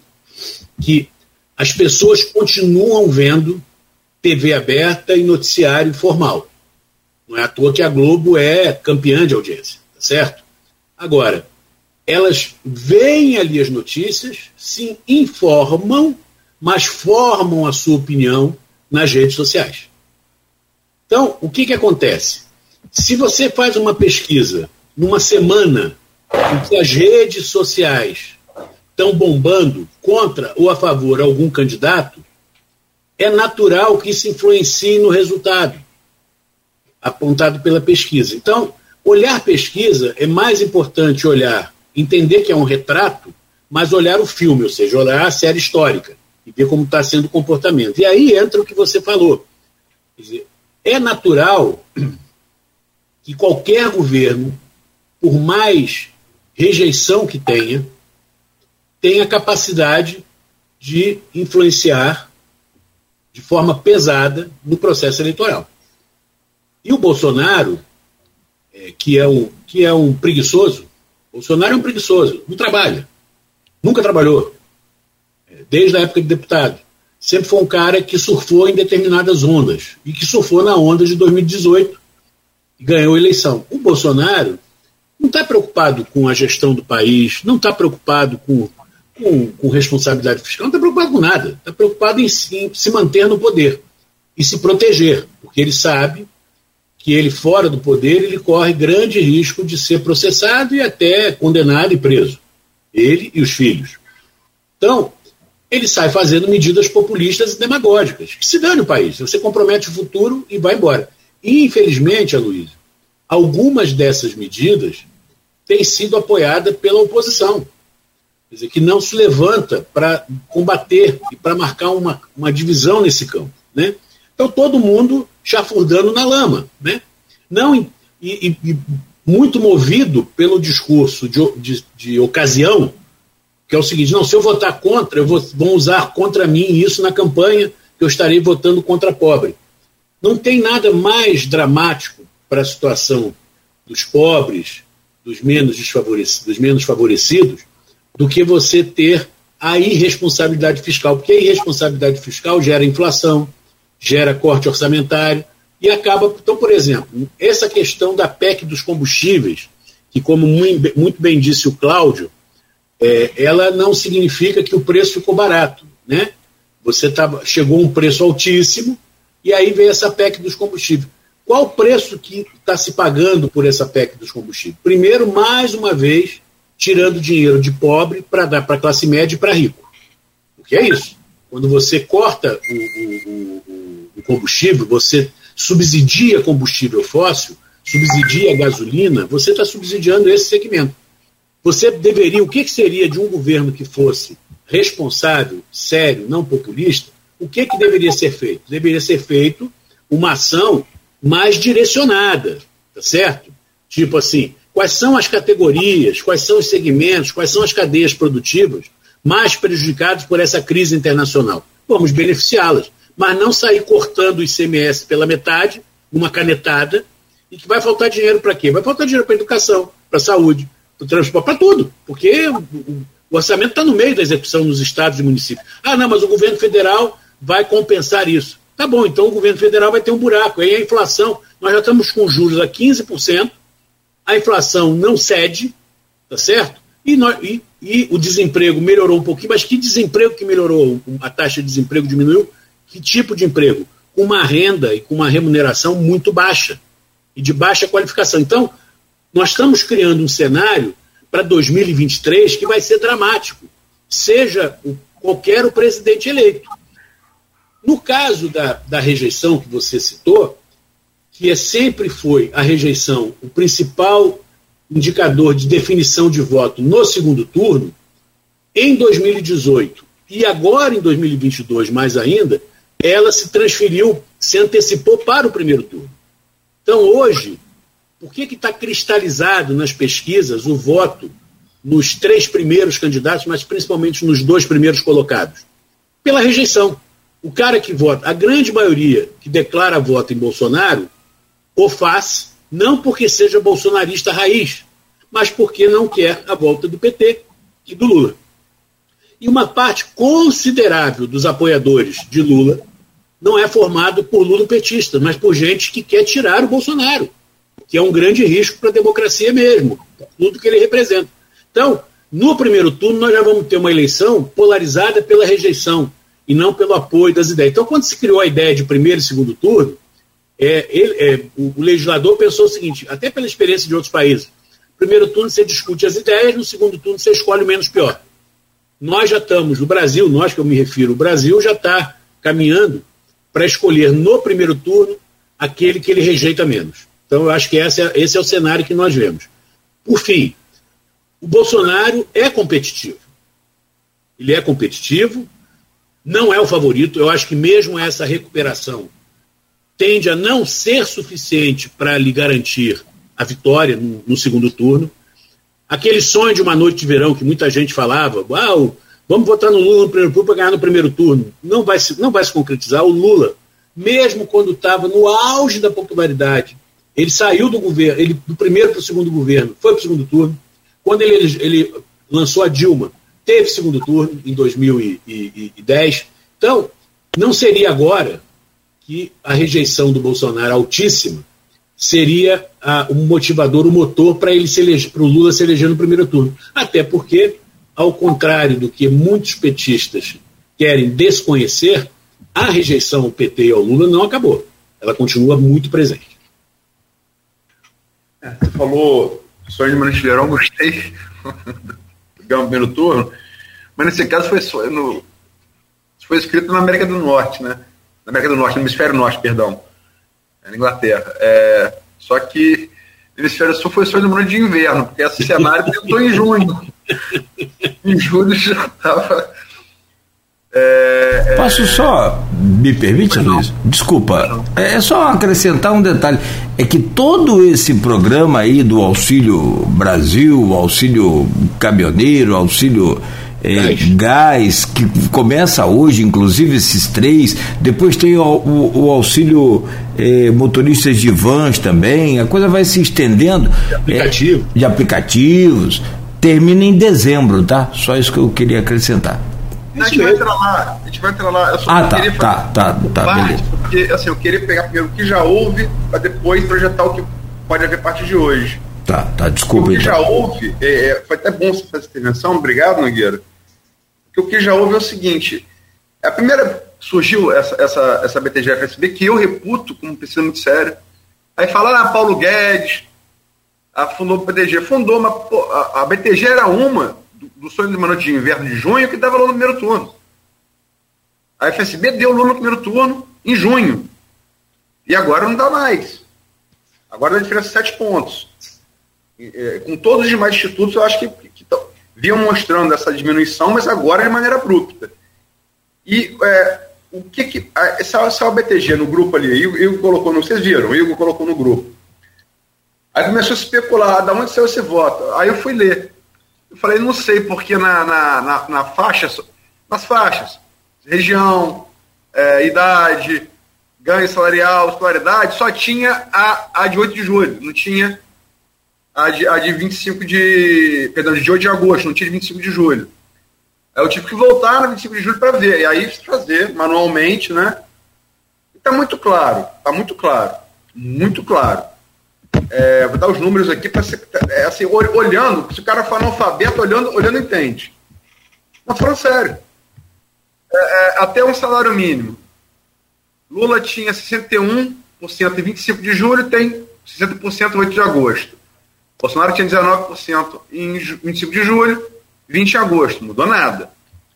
Um ou dois salários mínimos, Bolsonaro tinha 50, 52%, Lula, perdão, 52%, em 25 de julho passou a, 20, a 50% em agosto, mudou nada, magia. Bolsonaro tinha 26% em 25 de julho, passou a 22% em 8 de agosto. Aí teve um pouquinho de mudança menos, fora da magia. Aí você vai mais de 5 salários mínimos.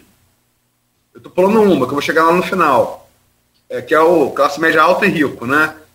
Lula tinha 27, passou a 34. Lula cresceu fora da margem de erro. E Bolsonaro 43, 45. Cresceu na, dentro da margem de erro. Onde que saiu essa inversão? Aí vai aqui, de 2 a 5 salários mínimos. Lula tinha 39 em 25 de julho. passou a 30 em 8 de agosto.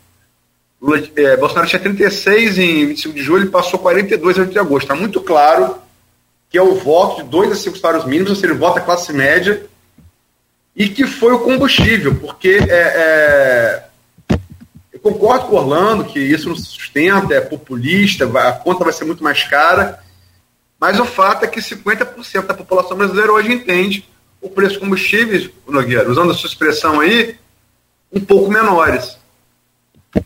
E, e, e, aí sim, a partir de hoje, a partir de hoje, com Vale Gás e com o Auxílio Brasil de 600, a gente vai saber o que vai acontecer em, uma, em, até, em até um e de um, um até dois. E se tivesse efeito que teve na gasolina classe média, é, é, é imprevisível. Orlando, você, desculpa, mas é, o que você acha? Eu acho que a sua leitura está correta. Eu acho que a, tem outro fator que vai entrar em, em cena, que é o horário eleitoral gratuito, que começa dia 26 de agosto e termina 29 de setembro. E o horário eleitoral gratuito, ele tem já algumas eleições, eu confesso que não me lembro agora quando começou isso, mas ele mudou o formato. Você tem o horário, aqueles blocos fixos que, é, que a, a maior parte da população não vê, não assiste, né? Aquela dentro de, agora vou iniciar o horário eleitoral gratuito da Justiça Eleitoral, não sei o que, as pessoas mudam de canal para TV a cabo, né? Ou ligam na música, né? Mas tem uma parcela grande que ainda assiste. E não tem onde, não tem para onde ir. Dois, a novidade, os chamados foguetinhos.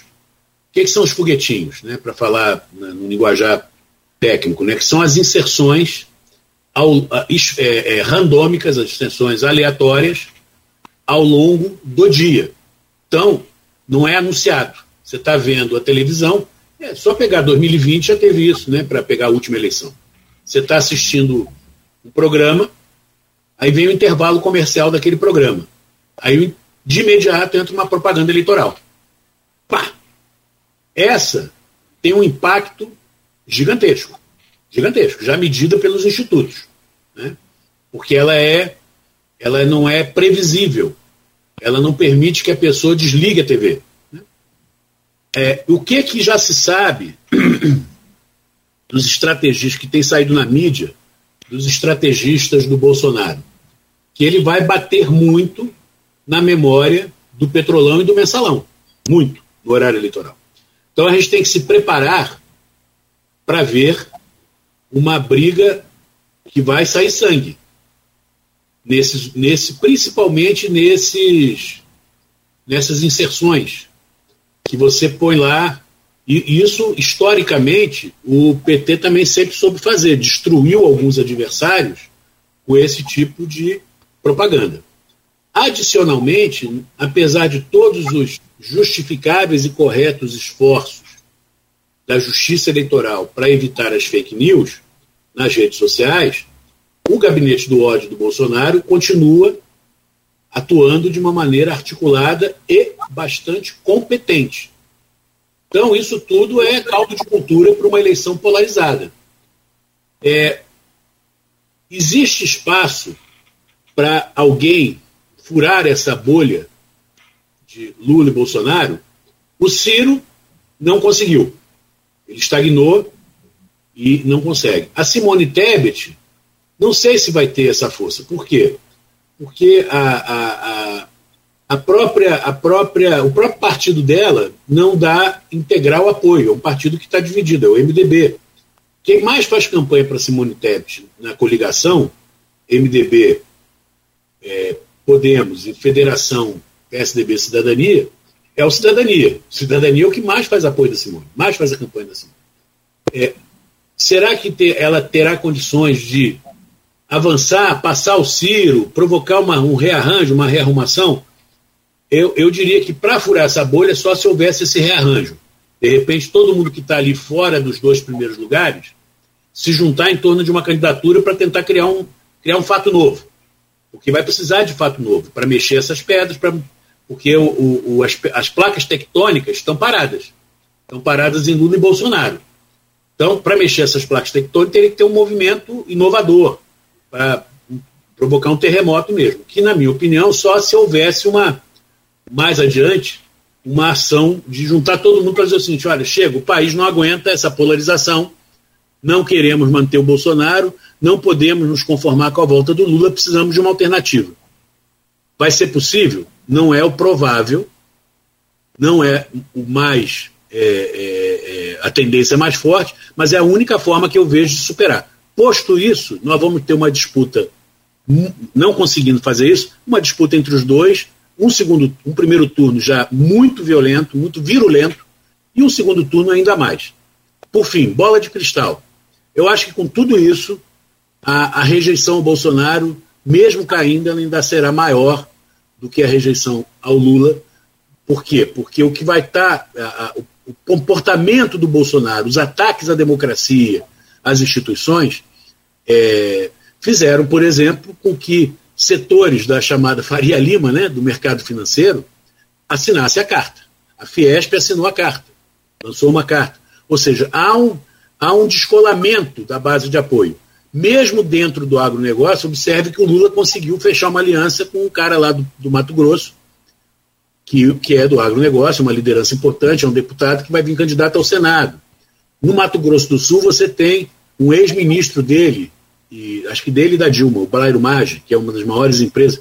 Então, não acho que aquele monolitismo que houve em 2018 desses segmentos a favor do Bolsonaro, e no caso da Faria Lima, muito insensado pela figura do posto Ipiranga, que se revelou um posto absolutamente falsificado, deveria ser posto bandeira branca, porque não, não tinha o que dizer, não entregou, não entregou o que prometeu e virou um bravateiro né? O Brasil vai voar, vai voar só se for em direção ao precipício, tá certo? Porque está uma vergonha. Então esse é um, esse é um, esse é um garganta, tá certo? É um, é um fanfarrão, é um fanfarrão, virou um fanfarrão da República e virou cabo eleitoral do Bolsonaro, de posto de piranga, do cara que é das cartas, hoje é um baba-ovo do Bolsonaro, desculpa a expressão chula, mas é isso que ele se tornou, o Paulo Guedes.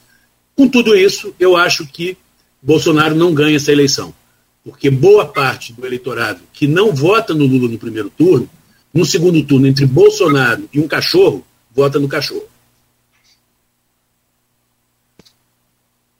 É, são. Sim, Luiz. Não, eu. eu, eu, eu assim, é, é, é aqui, é, esse, esse, bloco acho que é mais uma. Desculpe, mas é mais, é mais um papo que uma entrevista. É porque eu tenho feito muito pesquisa, né? Então é, é, é assim, eu, eu, eu concordo com tudo que o Armando falou. Eu, eu, eu, eu, eu me permito discordar, assim, eu, eu, eu olha só, eu, eu, Luiz, não voto nem em primeiro turno, nem Bolsonaro, nem Lula, tá? Eu não voto nenhum dos dois. Nem eu. Agora, é, sim, mas eu não vejo, é uma coisa que eu, que eu vou fazer contra o eleitor, outra coisa que eu estou vendo. Sim. Eu não vejo possibilidade nenhuma eu nunca vi, desde 89, de fato, não há uma eleição tão cristalizada presidente. Não há. Você tem toda a razão. Você tem toda a razão. Lá, mas não tem. O Prois ontem também já tirou o Massal da jogada, né? Qual Prois? Qual Prois, o, o Nogueira? Depende. É o Prois do. que cada hora é um, a justiça dá ganho de causa para um ou para outro, né? É. Tem, tem uns que querem o Marçal, tem outros que querem o Lula. Então é mas é verdade, verdade. É, eu, eu acho sinceramente, se me perguntasse até ontem, ah, Alice, como é que tá? A Lula foi um favorito. É, de ontem, e, e falo, não voto em Lula nem Bolsonaro no primeiro turno, tá? Eu acho que o segundo, se for os dois, eu, eu, eu, eu vou tomar uma opção. Né? É, também não vou dizer que qual é. É porque eu vou anunciar publicamente quando, quando fizer. Como dono de jornal deve fazer. Anunciar a sua opção como cidadão. Mas é, é, é de ontem para cá, assim, o combustível fato funciona na classe média, dois a cinco salários, mínimos. Se o Auxílio Brasil e o Vale Gás anabolizados, as custas da destruição da economia do país em 2023, como o Orlando colocou muito bem, tiverem o mesmo tipo de resposta, na, na, em até um e de um a dois salários mínimos, é aberta. Não é o meu desejo, é o que eu estou vendo.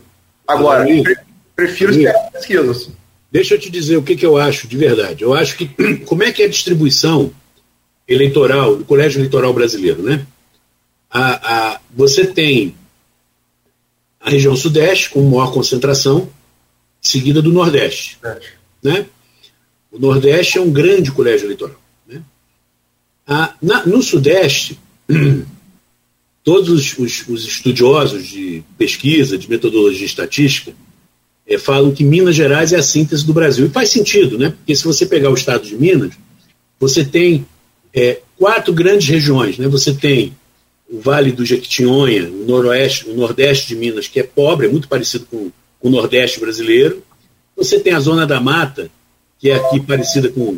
São os cariocas ressentidos, né, frustrados, que é ali Juiz de Fora.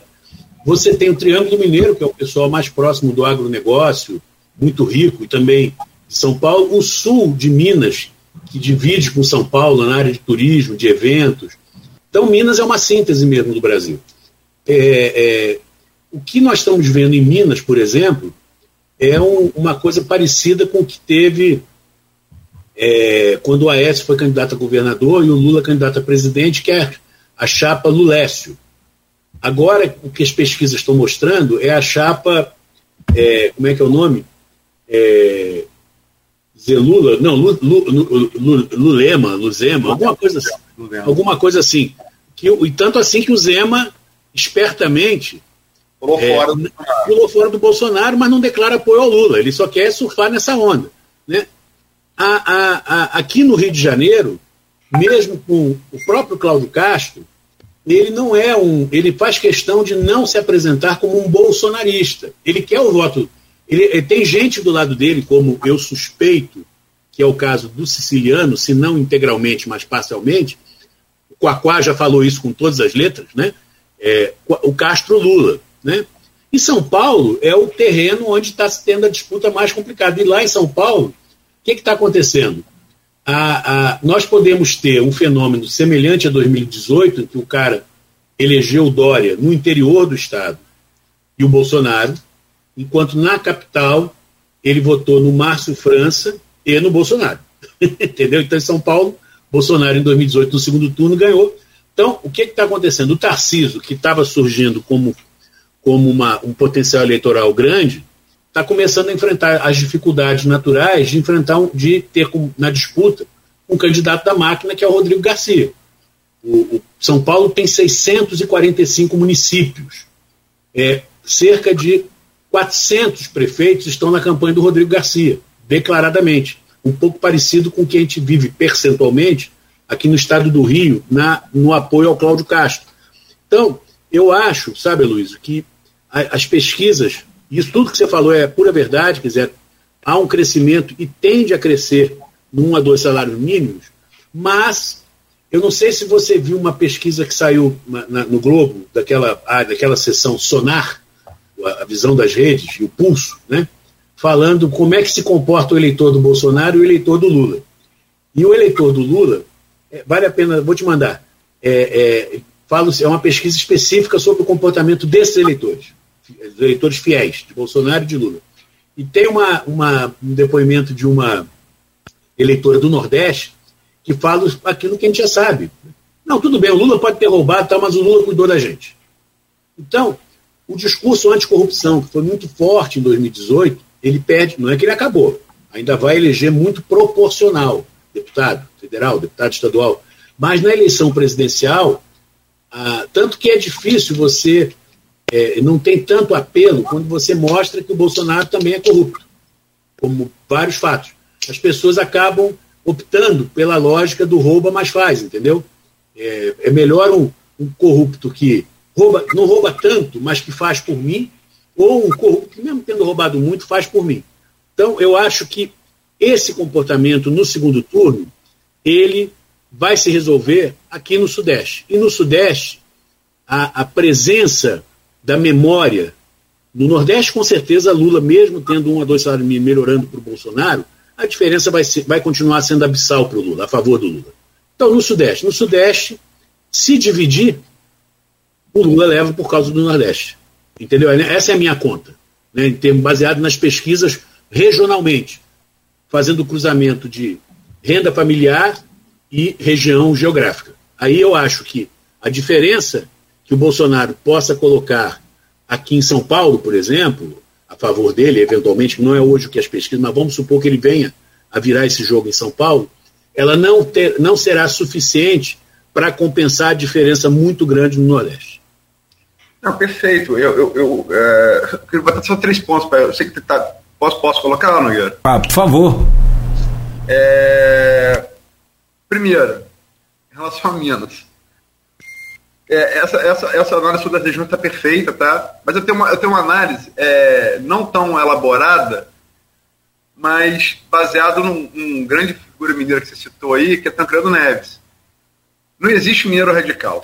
Se for radical, nasceu em Minas, mas não é mineiro.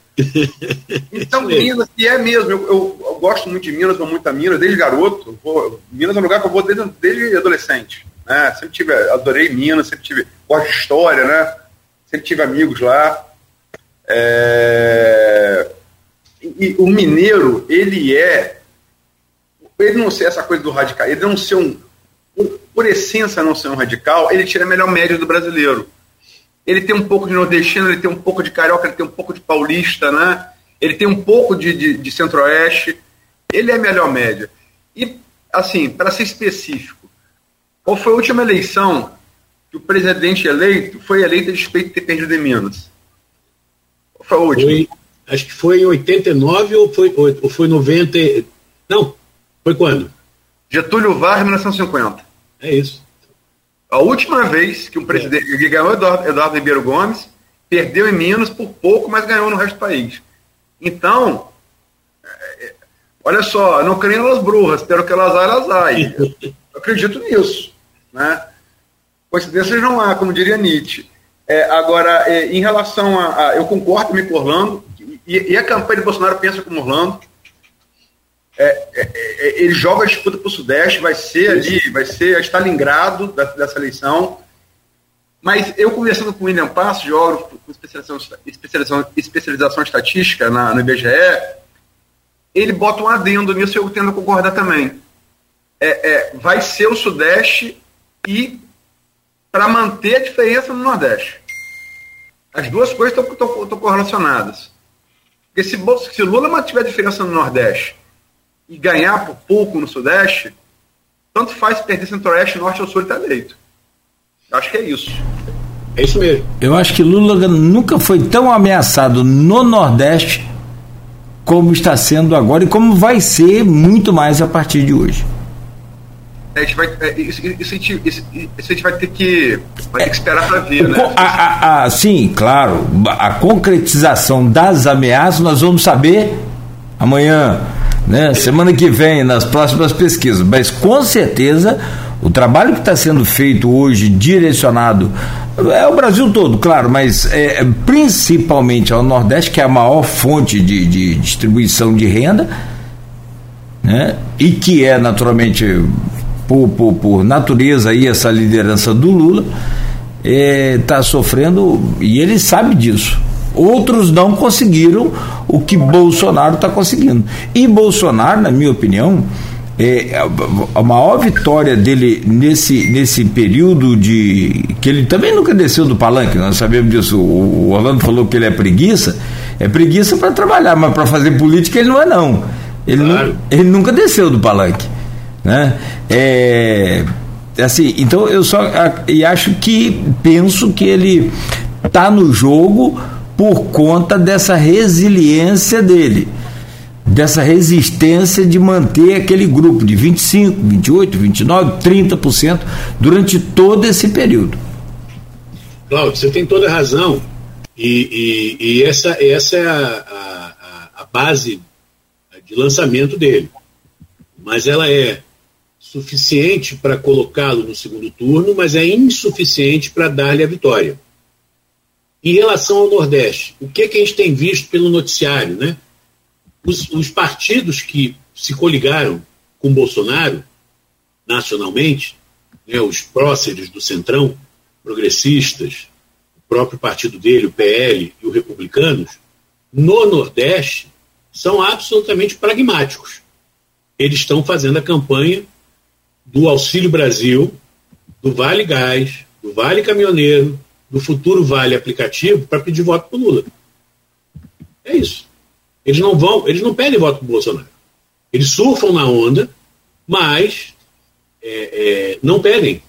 Porque é, é, eles. eles e, e, e, aí, o que, que é importante para esses partidos? Para esses partidos, é, que são profissionais de eleição né, e, de, e de parlamento, para eles, importante é ter uma bancada eleita em 2022 capaz de controlar a Câmara dos Deputados. Então, eles vão, o mesmo partido no Nordeste vai de Lula, no Sul vai de Bolsonaro, em São Paulo se divide, mas todos eles estão juntos para eleger a maior bancada, o Centrão. É, é, um, é um camaleão, né? Eu não sou, eu não sou, eu não sou é, é, da mesma maneira que eu estou falando já há mais de um ano, e inclusive minha penúltima coluna eu falei isso, né, homenageei o Enfio com o Baldo, né, muita gente preocupada, golpe, golpe, golpe, eu estou falando há mais de um ano, na contracorrente, né, que não tem a menor chance de ter golpe, e eu me refiro ao golpe, não é aquele golpe tradicional, não, o golpe que os caras falam, não, a instituição, barulho, vai ter barulho, vai ter disputa, vai ter reclamação, mas não vai ter golpe. E dois, não, o Bolsonaro não tem, em, em política não tem milagre política não tem milagre. Você tem, política é ciência, pode não ser ciência exata, mas é ciência. E estatística procura ser o mais próximo da exatidão. Eu acho que as pesquisas tendem a mostrar naturalmente uma recuperação do Bolsonaro, mas não, eu diria que essa recuperação, Aloysio e Cláudio, ela tende a ser do ponto de vista do voto, da eleição em si, daquela pessoa que não vota no Lula de jeito nenhum, e que estava descontente com o Bolsonaro. Então ela volta a eleger o Bolsonaro, volta, deixa de se abster ou de votar nulo e tende a voltar para o ninho, vamos dizer assim. Isso é suficiente para dar a ele a vitória no segundo turno? Não me parece, não me parece. Tá legal aqui nas redes sociais, o, Aloysio sempre fala briga de foice no escuro. Mas não, agora, mas não saiu, não, não baixou o nível, não. É, o pior é que ele está criticando o, eu entendi, tem um bolsonarista criticando, eu acho que foi o Orlando, mas ele tá falando de Orlando de entrevistador.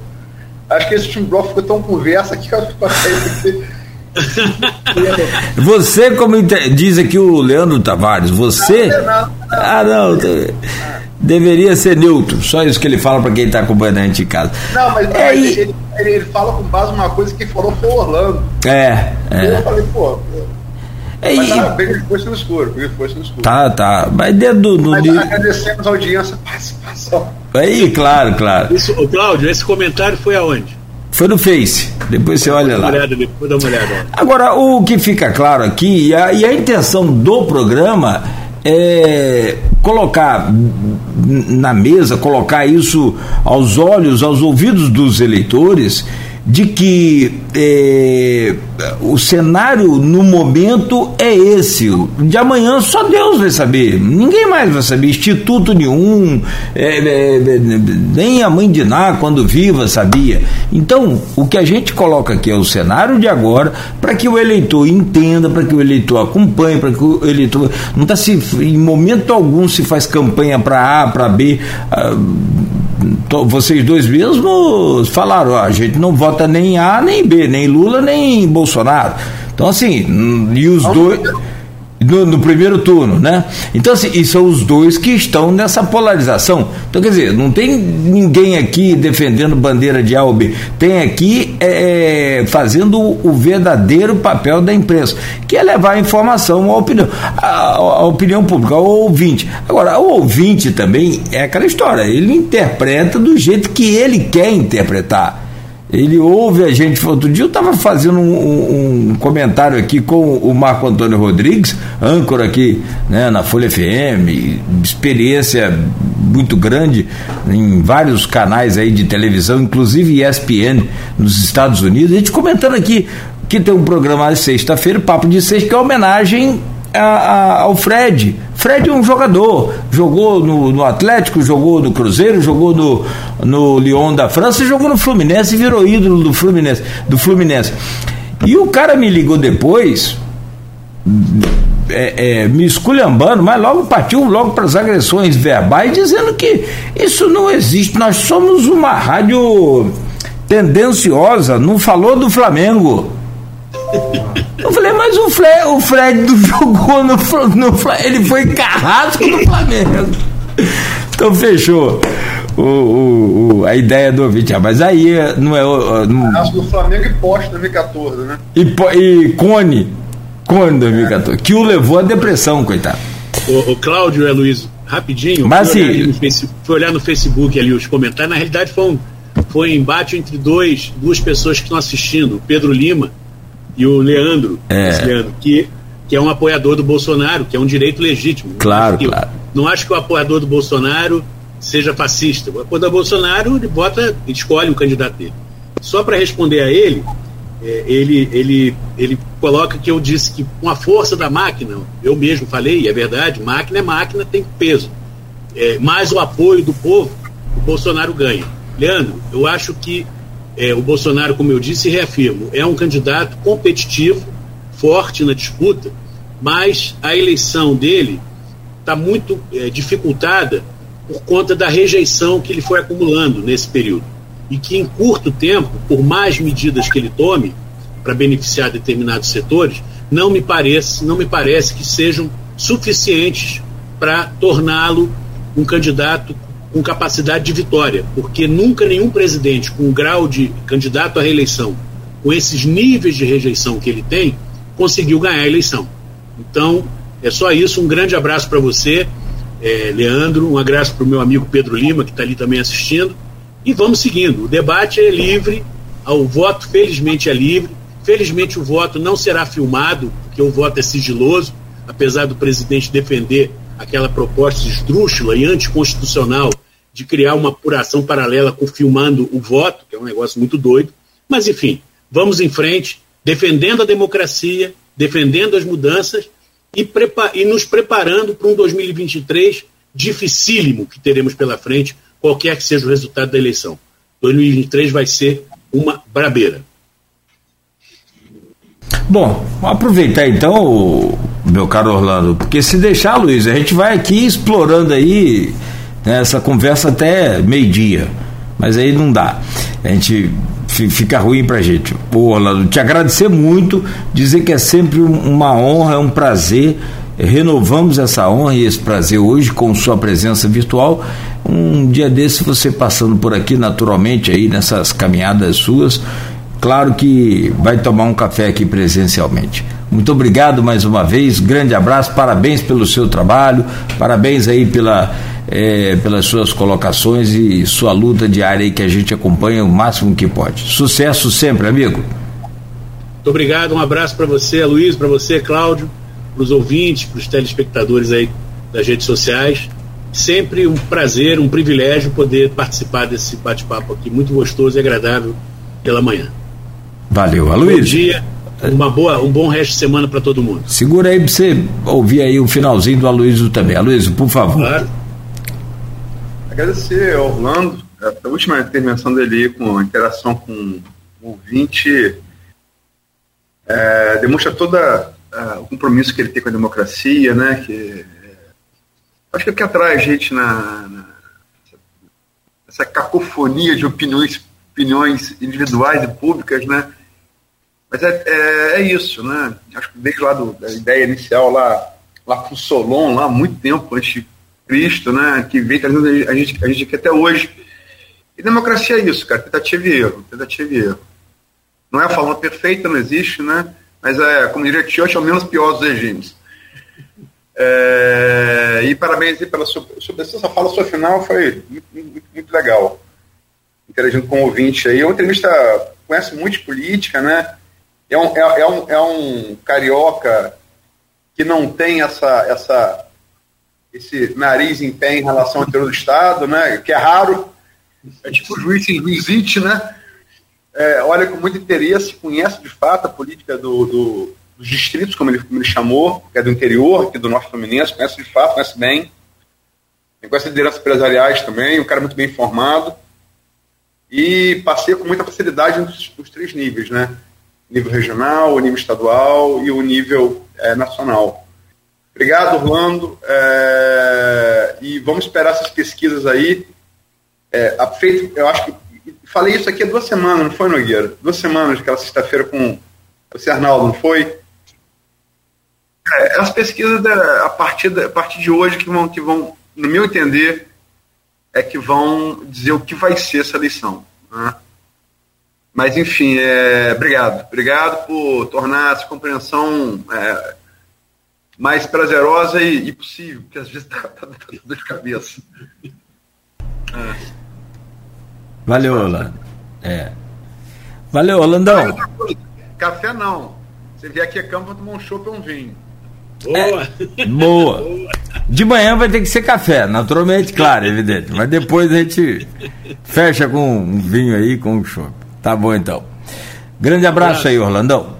Tchau, tchau, gente. Saúde e paz. Fechamos aqui então essa edição, agradecendo a todos que nos acompanharam, o pessoal que vai nos acompanhar aí pelo podcast, na Plena TV também. Nosso muito obrigado.